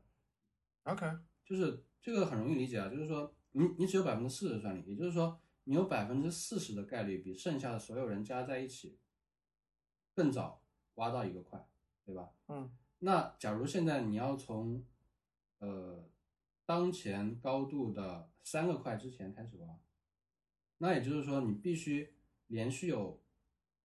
四次好运气，你要挖到四个块才比三个块长嘛，你必须有连续四个块的好运气，嗯你才能进行攻击或者说双花。那也就是说，你必须有零点四的四次方，你有零点四的四次方这样的概率成功。成功。 OK，那理解为就是说，呃，Lampard 说的那个是少于三分之一是绝对安全的，对对对而这个是基本上可以认为是安全，但是还是有概率是不安全的。对对，所以其实当一个人当一个矿池他掌握了百分之四十五的算力的时候，就已经就很危已险经了。很不安全了。 OK OK，那就是超过百分之五十一是啊绝对不安全就的。绝对不安全的。 OK，那我们是不是可以认为比特币引入了经济机制，把这个三分之二加一，就三分之二以上变成了一半吗？呃，可以，我觉得可以这么认为就。是他把这个上限又往上拉了一对点。他把上限往上拉，但是虽它然不是虽然那边是节点的概念，这边是算力的概念，但嗯是嗯、呃不能完全类类同，但是基本上可以类比一下，对吧？对对对，对， OK 所以因为 POW 有这些问题嘛，嗯所以大家也在想想办法怎么解决。那后来就比如说有人想说，我们能不能发明一种挖矿的算法？嗯，它是可以抵御 ASIC 矿机的，就是说这个世界上不可能有人可以制造出这么一种硬件，能专门针对我这个算法。就是比如，因为我们刚刚说的挖矿，就是说不停的找随机数嘛，不对停的算 hash 嘛，对，它可能是另外一个算法。比如说，呃，这个算法是需要很大的内存，呃，有这种算法，呃，比如说莱特币吧，嗯他当时就是这么想的，他的算法叫 script，嗯它就是一个对内存要求比较高的算法，它是希望说通过对内存的高要求，就是说，因为因为矿机大家知道，矿机是有一块计算芯片，但基本上是没有什么内存的，嗯哼所以如果我需要很多内存的话，那你是不是矿机就不能用了？这个想法是没问题的，但是 Script 是有问题的，哎，LTC 矿机矿机是有的，了解就是它这个设计是失败了，实际上，嗯，被人找到了，呃，通过硬件去优化的方法。 ，OK，那呃，比如说以太坊，嗯以太坊是，我稍微介绍一下，以 OK 太坊是呃基于区块链技术的一个最新的项目，嗯呃，这个在以太坊上面可以做很多事情啊，远远超过比特币的事情。对，我们暂时把它类比为比特币吧。呃，另外一暂时种类比为比特 OK 币好，就是在以太坊上面，呃，它用的算法现在叫 ETH 嘛嗯，E ETH，它也是 memory hard 的，它目前来看呢，还没有说专门的矿机能针对以太坊上的这个算法。 OK，那么我这个问题，你说如果在算法层面解决了这个问题，嗯那我们现在谈的是 Bitcoin 这个项目啊，嗯，它有没有可能，就是如果大家同意的话，我去更换一个算法呢？是有可能的还是不我太觉可能？嗯得这个嗯是有可能的，有可能的，有可能。就只要你保证这个项目是足够开放，其实什么都是有可能的。对对对 OK，当然这个和矿工的利益有很大的冲突，所以对，没错。现实上有可能是不太可对能的，，矿虽然工理已论经上是可投能资的了那么多钱了， OK，所以只是理论上是对可能的。那你说的 OK，就是从算法层面解决这个问对，题。所以这是从算法层面去解决 POW 的问题。那另一种人想的呢，就是说 POW 有这么多问题，我干脆就整个换掉吧，对吧？你想，我要不停的浪费电啊什么的去算这个东西，对对对我为什么要投入这些电？感觉上是没有意义的事情嘛。对，有点像当时很多人抱怨说，银行为什么要拿这么多钱盖这么多房子？对对对。现在他们也会抱怨你为什么要花这么多电来浪费对对世界对资源对来算，好呃像是等同的。这个观点呢，虽然我是不同意的，嗯但是嗯嗯就是我可以类比我我对对对，我我我觉得花这些电还是有它的价值的，毕竟它维护了这么大一个网络，然后嗯实现了一些很方便的事情嘛。嗯，但是就有人想另外的方法，比如说 POS，POS 什么叫 POS？就是说权益证明 （Proof of Stake），嗯就是简单的说呢，就是说你有多少钱，嗯你就有多少投票权。 ，OK， POW 是说你有多少算力，你有多少投票权。 OK，那 POS 是不是钱多的人说了算？简而言之，简而言之就是这样。但其实 POW 也是钱多的人说了算，你仔细去思考吧。是法币吗？你说的是对法有越越有钱的人，他越能买矿机 OK 越能去改进矿机。哇，这我们是不是要探讨到世界本身就是有钱的人说了算？会不会太邪恶？ 我们是讨论技术的，我们讨论技术。OK，那我们不管怎么样，就是 POS 提提供了另外一种规则吧，我们可以这么说。对 POS 提供了另外一种规则，它就是说，比如呃，就是说你的币越多，你这个你这个地址挖出下一个下一个块的可能性就越大。嗯那这样的话呢，就是说我不需要不停的去算一些随机值啊、算 hash 啊这种东西，那只所以记账了吗？它只记账，嗯哼只需要关注我自己这个地址就行了。 ，OK，然后因此效率就是说，呃，能源的效率是非常高的嘛， OK，它不需要，它基本上不怎么耗电，然后也非常的安全。说到安全呢，就是说经常有人说 POS 不如 POW 安全嘛，嗯但其实我觉得并不是这样，就是说，呃，因为 POW 它是锚定了一个外在性的资源，嗯，怎么说呢？就是说 POW 的安全是通过整个网络外面的资源来保证的，这个资源就是钱。嗯你在这个现实世界中，你越有钱，我就可以不停的买矿机，不停的增加我的算力。我总有一个非常有钱的人，嗯哼，如果他发疯了，对，他就能买到，甚至是政府，对，他就能买到超过百分之五十一算力的矿机嗯哼，来加入这个网络，就毁掉了，就毁掉了。对， OK，那 POS 呢，它是依赖于一个内生性的资源，嗯，它的安全是由它这个网络内部的东西来保证，就是说你必须有我，你必须有我这个币嘛，嗯就是说你拥有我这个币越多，你的投票权越大嘛。那好，我就不卖给你，对吧？这是最简单的做法。你不是想要投票权吗？你想要超过五十一的百分之五十一的投票权，你总得向人买吧？呃，你说的我是一个我假设你是攻击者， OK，我现在攻击者要买，我是向 C 买，还是有一个什么主体让我买？我是向所谓的 C 端去收购吗？对，你是向 C 端向 client 端买，就有啊点像最近的，我就像我要把一个股票从所有的散户那里 收过来这对种对对，感觉。就像现在的那个呀，王石， OK，对吧？他们被攻击就是有点这种感觉。嗯现在的如果说现在的散户他就不卖，因为你要攻击我的网络会导致币价下跌什么的，我会受损损失嘛。我知道了你这个想法之后，我不卖给你，你没有办法收集到百超过百分之五十的 stake coin、 OK 或者说 coin，你就没有办法制造这次攻击。 ，OK，哦，我懂你的意思。因为如果你依赖外在的话，我没有依赖外在会有一个问题，就是我没有钱买矿机，我还是没有钱买矿机。对，你买了，你你有钱，反正你就有可能就控制了。对假设啊，，对而这里面我至少可以选择不卖给你。对 OK，这个听起来，那也感觉这里面的人要足够理性才可以。对对对，这所以这里面问题就其实挺复杂的，对，就是里面有很多博弈的问题，比其如实说。嗯有一种攻击方法就是说，攻击者我宣布我要攻击这个网络，嗯，那可能形成的一种情况就是说，呃大家都不卖，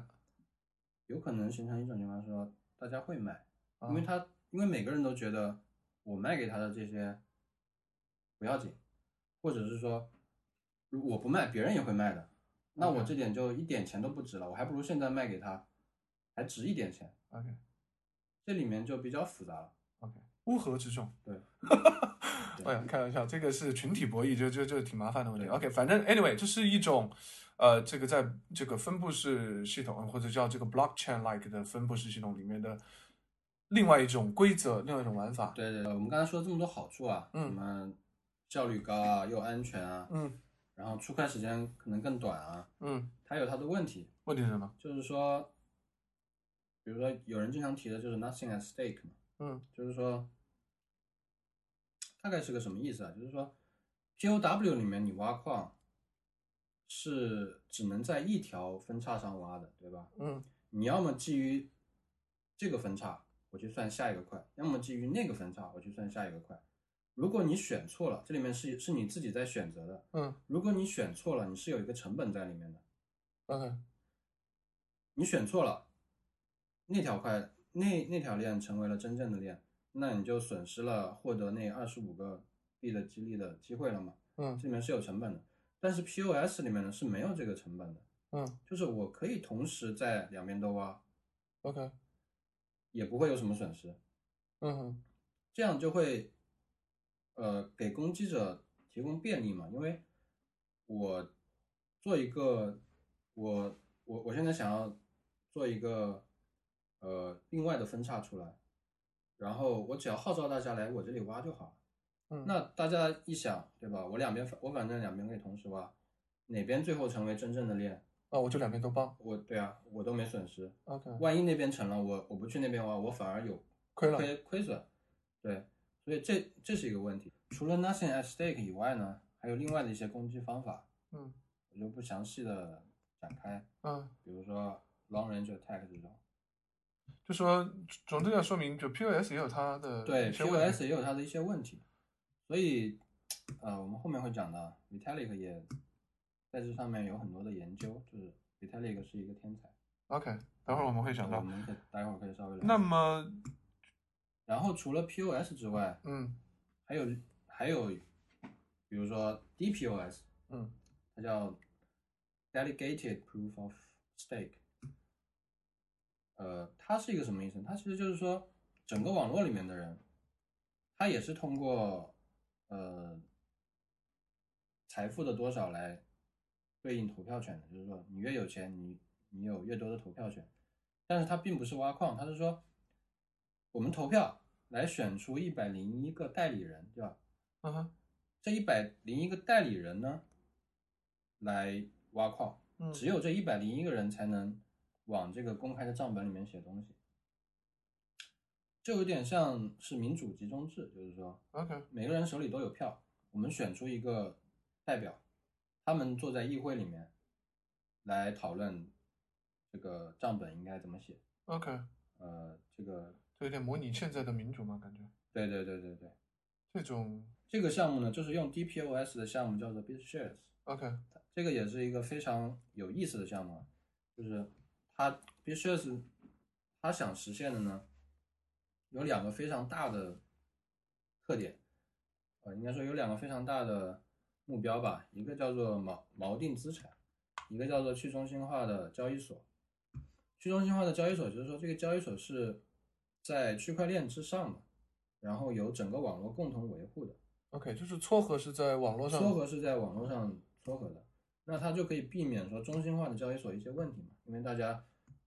肯定也听过一些新闻，说什么比特币交易所又跑路了什么的， OK，它就不会跑路了，至少是。所以这其实我们要引入一个问题啊，嗯就是我们以前也做过交易所，嗯，就是交易所要证明自己的撮合是公平的，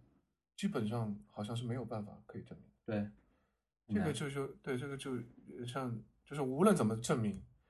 就有点像那个电影里的，就什么肚子花开有凉粉啊什 么的，对对 对对对，就是你无论怎怎么样也是不能证明的。我把对肚子掏给你也证明不了，对，证证明不了这个事情。所以说这这就是一个很大的问题。如果他能把它放在区块链上，就是放在这个相当于是放在大家共识的一个网络上来进行的话，嗯，就可以证明这一点，没错，是不是？没错没错， OK，这也是那这个也是挺有意思的一个解决方案。所以我相信，可能很多程序员除了 Bitcoin，还听了这样 coin 那样 coin，这样 coin 那样 coin 的，也是因为他们在一些理念上可能有不同，就产生了各种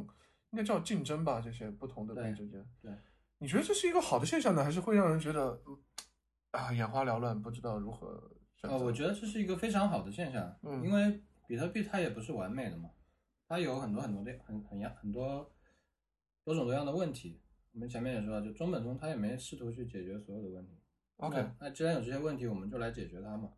这也是整个社区，就是区块链技术社区非常繁荣的一个标志，我觉得。 OK，我觉得这个和好像和开源也很像啊，就是做同样一个事情的东西会有很多的对对对对对，呃很多的 library，很多的库，很多的框架，你你可以从中去竞争，然后去选择，对吧？对。关于 b s h a r s 还有另外一个很有意思的性质，就是它在里面试图创造一个锚定的资产，就是说什么呢？因为大家都知道比特币的价格波动是很大的嘛，那 BitShares 就想说，我能不能创造一个数字货币，它和法币永远是锚定的，价值是对等的，一比一的。就是我一块钱就能换里面的一块钱，对是这个意思啊？对，而且这个嗯锚定是由不是由第三方，而是由这个去中心化的网络来保证的。 OK，对，这里面就这里面实际上是一整套的经济机制在里面，也是非常有意思的，大家嗯有有兴趣可以去看一下。那如果这个锚定，我们假设它成了的话，实际上是对数字货币成为货币是一个积极的作用，对吧？对，应该说是一个技，因为它非常有现实作用。对，因为我不能肯，我肯定不能容忍说，我今天一个比特币还可以买一个手机，明天一个比特币就只能买杯咖啡了，这种这种对事情对肯定对是我不能容忍的。但是对如果我今天能买的东西，我明天还能买，那可能没错，我就会用它来当我货没币错，对没吧？错这是一个，这也算是比特比特币的一个问题吧对对对？OK，对，所以我觉得比特币可能更多的是一个投机品，它不是一个货币。嗯，它最终我我对比特币成为货币的这种想法是比较悲观的，就是说我觉得它不太可能。BShares 啊，它的创始人也是蛮有意思的，它创始人叫那个 Daniel Lerima，嗯哼和 Daniel 是一个名字。 ，OK，和我们 Ruby 是对 d 他 a n i e 是吧？ 对对对，他社区的昵称叫 Bytemaster，简称 BM 嘛。嗯，然后呢，这个人也是非常有才华，但是经常做一些错误决定的一个人。对嗯，呃，反正 BitShares 的发展历程上也有很多的曲折，我就不多说了。但是 BM 他提出了，应该是他首先提出了一个概念，叫做 DAO，嗯 Decentralized Autonomous Organization 是一个非常有价值的概念。他他想说的是一个什么东西呢？就是说，有了区块链以后，呃，我们很多的活动都可以放到区块链这个去中心的网络上去进行嘛。嗯而人呢，最终只会来做一些必须由人来完成的东西， ，OK，就有点像跑个腿啊，还是要人去完成的这种感觉。但是未来也有可能是机器了， 有可能啊。诶，他他的想法正好是反过来的， OK，就是他实际上是底层那些做只有人类能完成的事情的还是人，嗯但是他的管理、他的组织这些东西都变成了在区块链上的程序，这样一个东西叫做去中心化的自治组织，或者说去中心化的自治公司。 ，OK，也就是说公公司的制度、公司的章程，嗯所有东西都是程序程序写在代码里，放在区块链上的。 ，OK，这样的好处就是说，这个公司的章程和制度是一定会被执行的，不会 OK 有打折扣的现象。 OK，那我们换回来，比喻就是说，呃，我现在 u 我是一个 Uber 司机，我被调去接谁送谁，实际上是 Uber 公司在做这样一个事情，呃，是这个意思吗？而这个其是一实个网络在做这样一个事情。对，其实不是那么匹配吧，因为 Uber 里面你这个调度算法也是一个程序嘛。啊，也是一个程序。他他说的是 Uber 这个公司已经不再是一个公司了，就是 U- Uber 里面，比如说，呃，我们现在的收入，对吧？嗯我们每个月有收入，那这个收入百分之十是要给会计的，嗯百分之二十给程序员。嗯，这个收入的分配是谁来决定的？在 Uber 公司里面，现在是人来决定的。对，那在 DAO 里面是一个程序来决定的，他收到钱以后，自动的会把这些每一笔的分成都打给你这个程序员的账户啊、会计的账户啊、谁谁谁的账户。那这个程序是不可修改的吗？这个程序是不可修改的，或者说是需要投票修改。就是这个程序可以内嵌这种机制来说，如果说超过百分之五十的人同意，我可以 OK 修改我自己。 OK，那我们把它说到本质一些，就是说，同样是 Uber 这个，嗯，这个例子的话，就是 Uber 现在怎么分配这个东西，它完全是股东投票就可以决定了，对，而这个需要所有参与者来投票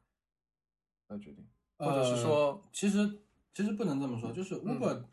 决定这个公司章程，肯定也是他董事会投票决定，对对吧？嗯，在 DAO 里面也是董事会投票决定，但是这个过程在现有的公司里面是人来执行的，嗯在 DAO 里面是代码来执行的，是机器来执行的。 ，OK，因为你知道英语里面啊，嗯英语里面 code 嗯对吧？它其实有两个意思，嗯一个是规章制度、法律，嗯一个是代码，我们的程序代码。 ，OK，这两个东西其实本质上确实就是相通的。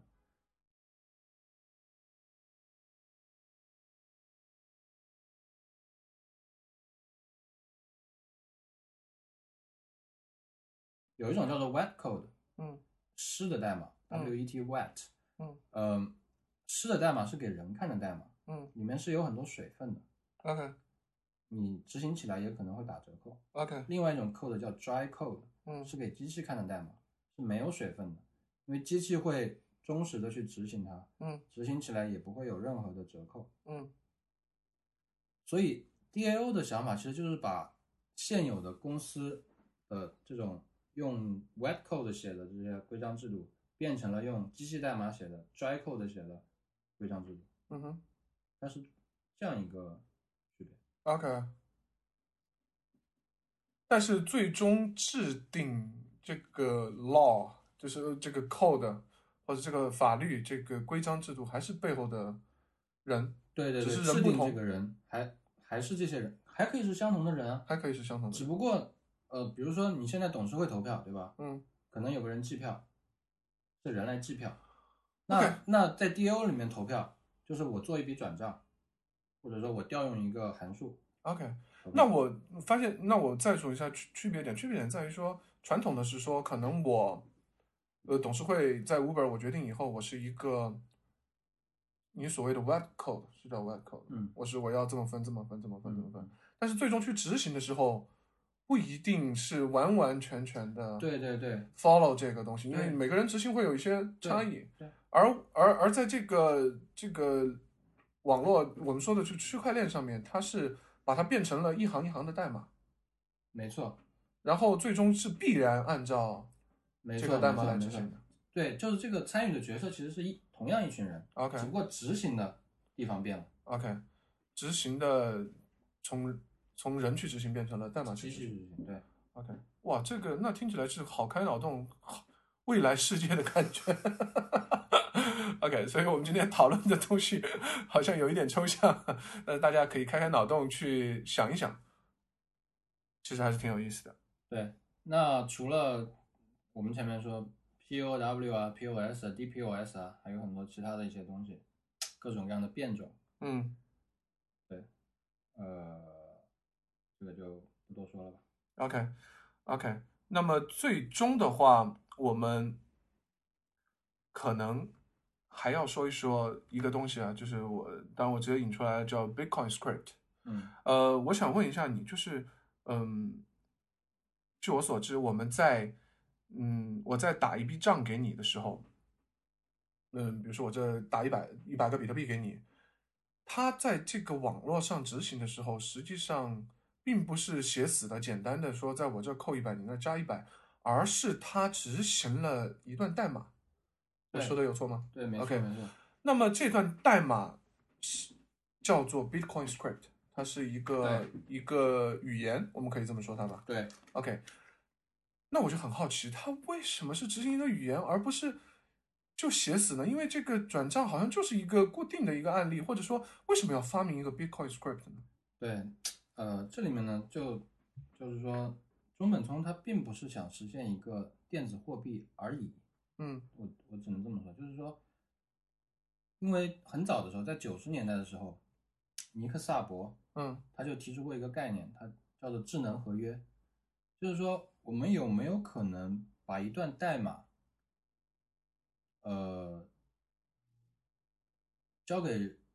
交给一个就是不是一个第三方的人去执行，就是说， ，OK，我们有没有把一可能把一段代码放到网络上，保证它的执行？这样，任何两任何两个想要相互打交道的人，就是说，比如说撮合交易所，对吧？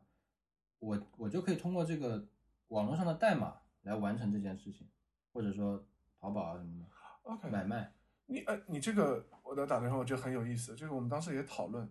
一个程序真正最终能不能完成它要做的事情，实际上有几个方面决定的。一个是代码本身，对这个代码它到底是不是这么写的？我这减一百，它能加一百，对吧？这是算法。对对对还有一部分是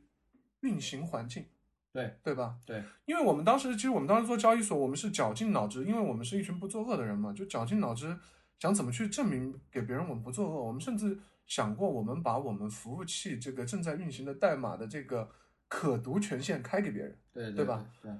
后来我们自己否定了这个事情，原因是说，即使我们跑的就是这一段代码，嗯，但是我们也有可能在我们的环境上做了手脚。我比如说我们在我们的解释器上做了手脚，对还是不能证明我们是不作恶的。对，那么也就是说，运行的环境也非常的重要。你刚才提到了不能，我们是能不能让一个代码不在第三方执行？意思就是说，虽然我们有了同样一段代码，有了一个这个规则，嗯，但是在现在来讲，我们还是得交给一个第三方来做。它对我们还是不能完全信任它的运行的这个环境的。对对对，所以你说的这个尼克萨博是不是想解决这样一个这样一个问题？就是我们不依赖第三方，我们就像在一个大家可信任的一个环境来来来来跑这样一个代码。应该说差不多吧，嗯虽然哼不是说它准确的，因为嗯它，嗯呃，九十年代那种原始的表述，嗯，当时还没有这些东西，对因特网才刚刚出现，它不 OK 是这种表，但是我是这个意思，是这个意思。是这个 OK 意思。 OK OK，那你们能继续说一下，就是为什么 Bitcoin 它它是用 Bitcoin Script 而不是直接写死说我减钱你加钱这么这么简单？对，因为呃，如果是一个程序的话，它就更加灵活了，因为你程序可以实现任何的事情嘛。我不仅仅可以是加减钱，我可以实现一个众筹的合约，哦比如说嗯哼，我可以实现一个遗嘱，嗯哼，任何涉及到钱的那种合约、合同，你都可以用一个程序来实现。你想这样就非常非常有用了。我哦可那那那这么听起来就是说，我们开始一直把这个区块链也好，Bitcoin 背后的区这个技术区块链也好，把它当成的是一个数据库，但是现在看起来它实际上也可以提供计算，没错，是这么理解吗？没错，哇，那这个好像就更屌了，因为可能很多人还是把它当成一个，就说区块链就是个公开账本，对就只强调了它的数据库的那个性质。对对对。那么实际上有了 Bitcoin Script，它也是有计算的性质的。对， OK，那就非常酷了。那为什么大家好像只用了 Bitcoin Script 的这个最简单的这个加减钱？为为什么没有用它来做很多很很复杂，甚至可以很开脑洞的事情呢？呃，这个问题问的很好，就是 Bitcoin Script 呢，其实是有非常大限制的。 ？OK，最简单的说法，它不是图灵完备的，啊，它里面是没有循环语句没有循环的，没有循环，所以有很多事情你做不了。啊而且，呃，比特币每一个对于每一个交易里面所能嵌入的代码也是有长度限制的，就是说你提交的这段代码不能写得很长，你又没有循环， ，OK。那很自然你很多事情就做不了。 OK，那可能很多爱热爱技术的就会问了，你都做了一个语言了，为什么不加一个循环呢？好像可能对于中本聪来讲也不是一个难事，还是说他们就想的太简单了？呃，我觉得是可能想的太简单了吧。其实 OK 这是非常有难度的一个事情，就是它牵涉到很多东西。最简单的例子就是说，你如果加一个循环，这个循环是个死循环怎么办？ OK，然后那矿工在挖矿的时候，他因为他要执行你这段程序的嘛，没有办法停下他来。就没办法停下来了。你就在你就可以任意的消耗别人的资源了，计算资源，这就是一个很严重的问题了。 OK，所以说比特币并并不能正成为一个很完备备的运算平台，就在于这个 Bitcoin Script 并不是一个，或者说它背后这套机制并不是一个图灵完备的一个没体错，没系，错。是吧但是我觉得这也恰恰就是中本聪厉害的地方。 ？OK，就他他并没有追求说我一定要把这个循环语去补上，嗯哼。讲的好像有点像就加 个 Ever 里面的嗯人类补完计划一样， OK 我一定要把它补全来。他并没有这样做，他就是说我既然实现，我现在先没有精力实现这个，我就先不做了。所以你这个就是他开始说他工程上牛逼的，对对对，这也是一个体现嘛。对，就是就是在他工程上他做了取舍，他先把他认为最重要的东西先发布出来，没错，这个东西我们再来看。那么我就想问一个问题了，你刚才说比特币也不是完美的，很多东西都得到改进。那么在这个这个语言这个地方，Bitcoin Script 这个地方，有没有人尝试在上面去做改进呢？让它做的更 powerful，更更是一个图灵完备的一个语言，对，我觉得如果是程序员的话，一看到马上就会马上就会想到这一点， 对对对，所以现在就是就是有人在做这个。 OK 这个项目的名字呢叫做以太坊 （Ethereum），呃，它就尝试说，我把区块链技术扩展到可以说在上面运行一个图灵完备的语言，这样我们就可以在上面写任意的程序了。 OK，那我们稍微想象一下，那也就是说，我们将拥有一个分布式的、完全分公开的分布式的运算平台、运算系统，对，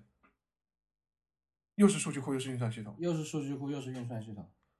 那理论上就可以在上面做任何事情了。对呀、因为这样一个东西实际上就是一台人类共有的计算机嘛。而且它的执行是被可信任的。对，哇，这个好像是人类历史上还没有做过做到过的事情。没错，没错。所以这是一个，所以这也是为什么大家现在对区块链技术这么着迷啊，还有很多人都非都非常推崇，都来研究这个技术的原因，就是它它背后的潜力就是在这里，它可以给所有人提供一个共享的运算平台，这个是以前从来没有过也，呃，但是可能想过吧，比如说，我觉得有点像天网那种感觉。 OK 对吧？终结者里面的天网，可 OK，能是这么一种感觉。好，那么大家稍微想一想，我们今天谈了这么多比特币背后的技术，实际上，呃，就要为我们接下来这个东西其实是做好一个准备。你简单的来看的话，可能我们下面要讲的这个东西就是给，呃，这个比特币加上了一个循环，听起来就是加上了一个循没环，错，没错，但是实际上背后是有非常非常非常多的工作要做，而这个东西呢，呃，我们在下一期来给大家详细的介绍它是怎么做到的，然后呢，如果它做到了，会给人类的带来什么样的好处啊？刚才这个说的有点远，但是至少理想上来讲，它是有这样的好处的。那这期呢，我们铺垫也做的差不多了，也讲了这么久了啊、非常感谢我们的健能来到这期节目。然后呢，最后呢，我们进入我们的这个 picks 环节。好，呃，那我这一期给大家准备的 pick 呢，就是一个叫做 Golem 的软件，或者说项目，它是一个开源项目，大家可以在 GitHub 上找到它。然后它是一个个人 wiki，嗯，支持说支持 Markdown 的语法。它有一个特点呢，就是说它是用 Git Git 来进行版本管理的，就是你在这个软件里面做的所有的编辑和更改，都会反映到这这个你这个本地 wiki 的呃 Git history 里面，啊这样你可以追溯你所有的改动。它是纯文本的吗？它是纯文本的，呈现是怎怎么样呈现？呃，就是一个 Markdown 的网页，啊，然后你可以往里面插入图片啊，呃，各种 Markdown 的格式啊都可以写。就是积累可能个人知知识库啊这样的。对对对，个人知知识。识库、个人笔记，我觉得都可以。因为我以前是用 Evernote 嘛，然后中国的 Evernote 呢，有一些缺陷， OK，就是它的分享功能呢不太好用。不太好用，它是不能说我把一篇我我把我的一篇笔记公开到一个 URL 上，然后另所有访问这个 URL 的人都可以看到我的笔啊记的。 OK，那你这个可以吗？这个可以的，它默这认是就是一个网站，就是它默认是在你本地跑一个 Rails server。 Rails server Rails 它是 Rails 的项目，啊，OK，对那所以你也可以把它搭建在网上了。你也可以把它搭建在网上，而且有有有一个创业项目，实际上就是用这个改的。啊，个人知识库这样的东西。对它它那个创业项目并不是说叫个人知识库，而是一个笔记。 OK，那你怎么跑？你是把它默认就跑起来吗？这个东西？呃，我是把它默认就跑起来的，我是把它做成一个 System D 的 service，就是 OK。 Linux 一启动，然后它就跑起来。 OK，好，这是程序员的工具。那我我的 Pig 就给大家一个人类的工具，普通人的工具。那我积累知识库呢，我是用一个 Mac 软件 ，Only Run on Mac，叫 Voodoo Pad 啊、这个嗯，你看什么样的什么样的环境造就了什么样的性格，对吧？ 他在这个 Linux 上就选了一个 server，当然好，我没用过，啊，可以看一下。我用这个呢叫 Voodoo Pad，它呢当然有缺点了，它不不支持这个 Markdown，好像是不支持吧？不知道现在版本支不支持。我一直没用它 Markdown 来写，它基本上也是一个知识管理工具啊、我用它来管理我的一些知识，啊、挺挺有用的，挺有用的。而且呢，反正 Mac 软件嘛，体验也就还还行，也是很有年份的一个软件。这是我的一个 pick。如果你在 Linux 上呢，选择一下这个 Gen 的；如果在嗯 Mac 上呢，你可以两个都看一我看。觉得 Mac 用户呢，也可以尝试一下 Golem，因为它不仅仅是支持 Markdown，它支持很多种 OK 呃语法。就比如 OK 说，你可以用 MathJax 来写数学公式，啊 OK，就非常漂亮。对，当然我用的这个东西就不支持共享了啊，这个是我本地软件。但我也好像也没有共享我知识库的这个欲望。呃，anyway，我还是会看一下这个高朗，因为呃，大家有兴趣可以看一下，分享才是未来嘛，对吧？对，其实 Golem 也很好分享，因为它是 Git 的嘛。你像我就是在 Bitbucket 上做了一个 private repo，啊哈，然后 Golem 存下来那些 wiki 呢，就通过 Git push 到 Bitbucket 上面，非常方便。 OK，酷啊！这期非常感谢建能来啊，我们下期接着聊，好，拜拜。拜拜。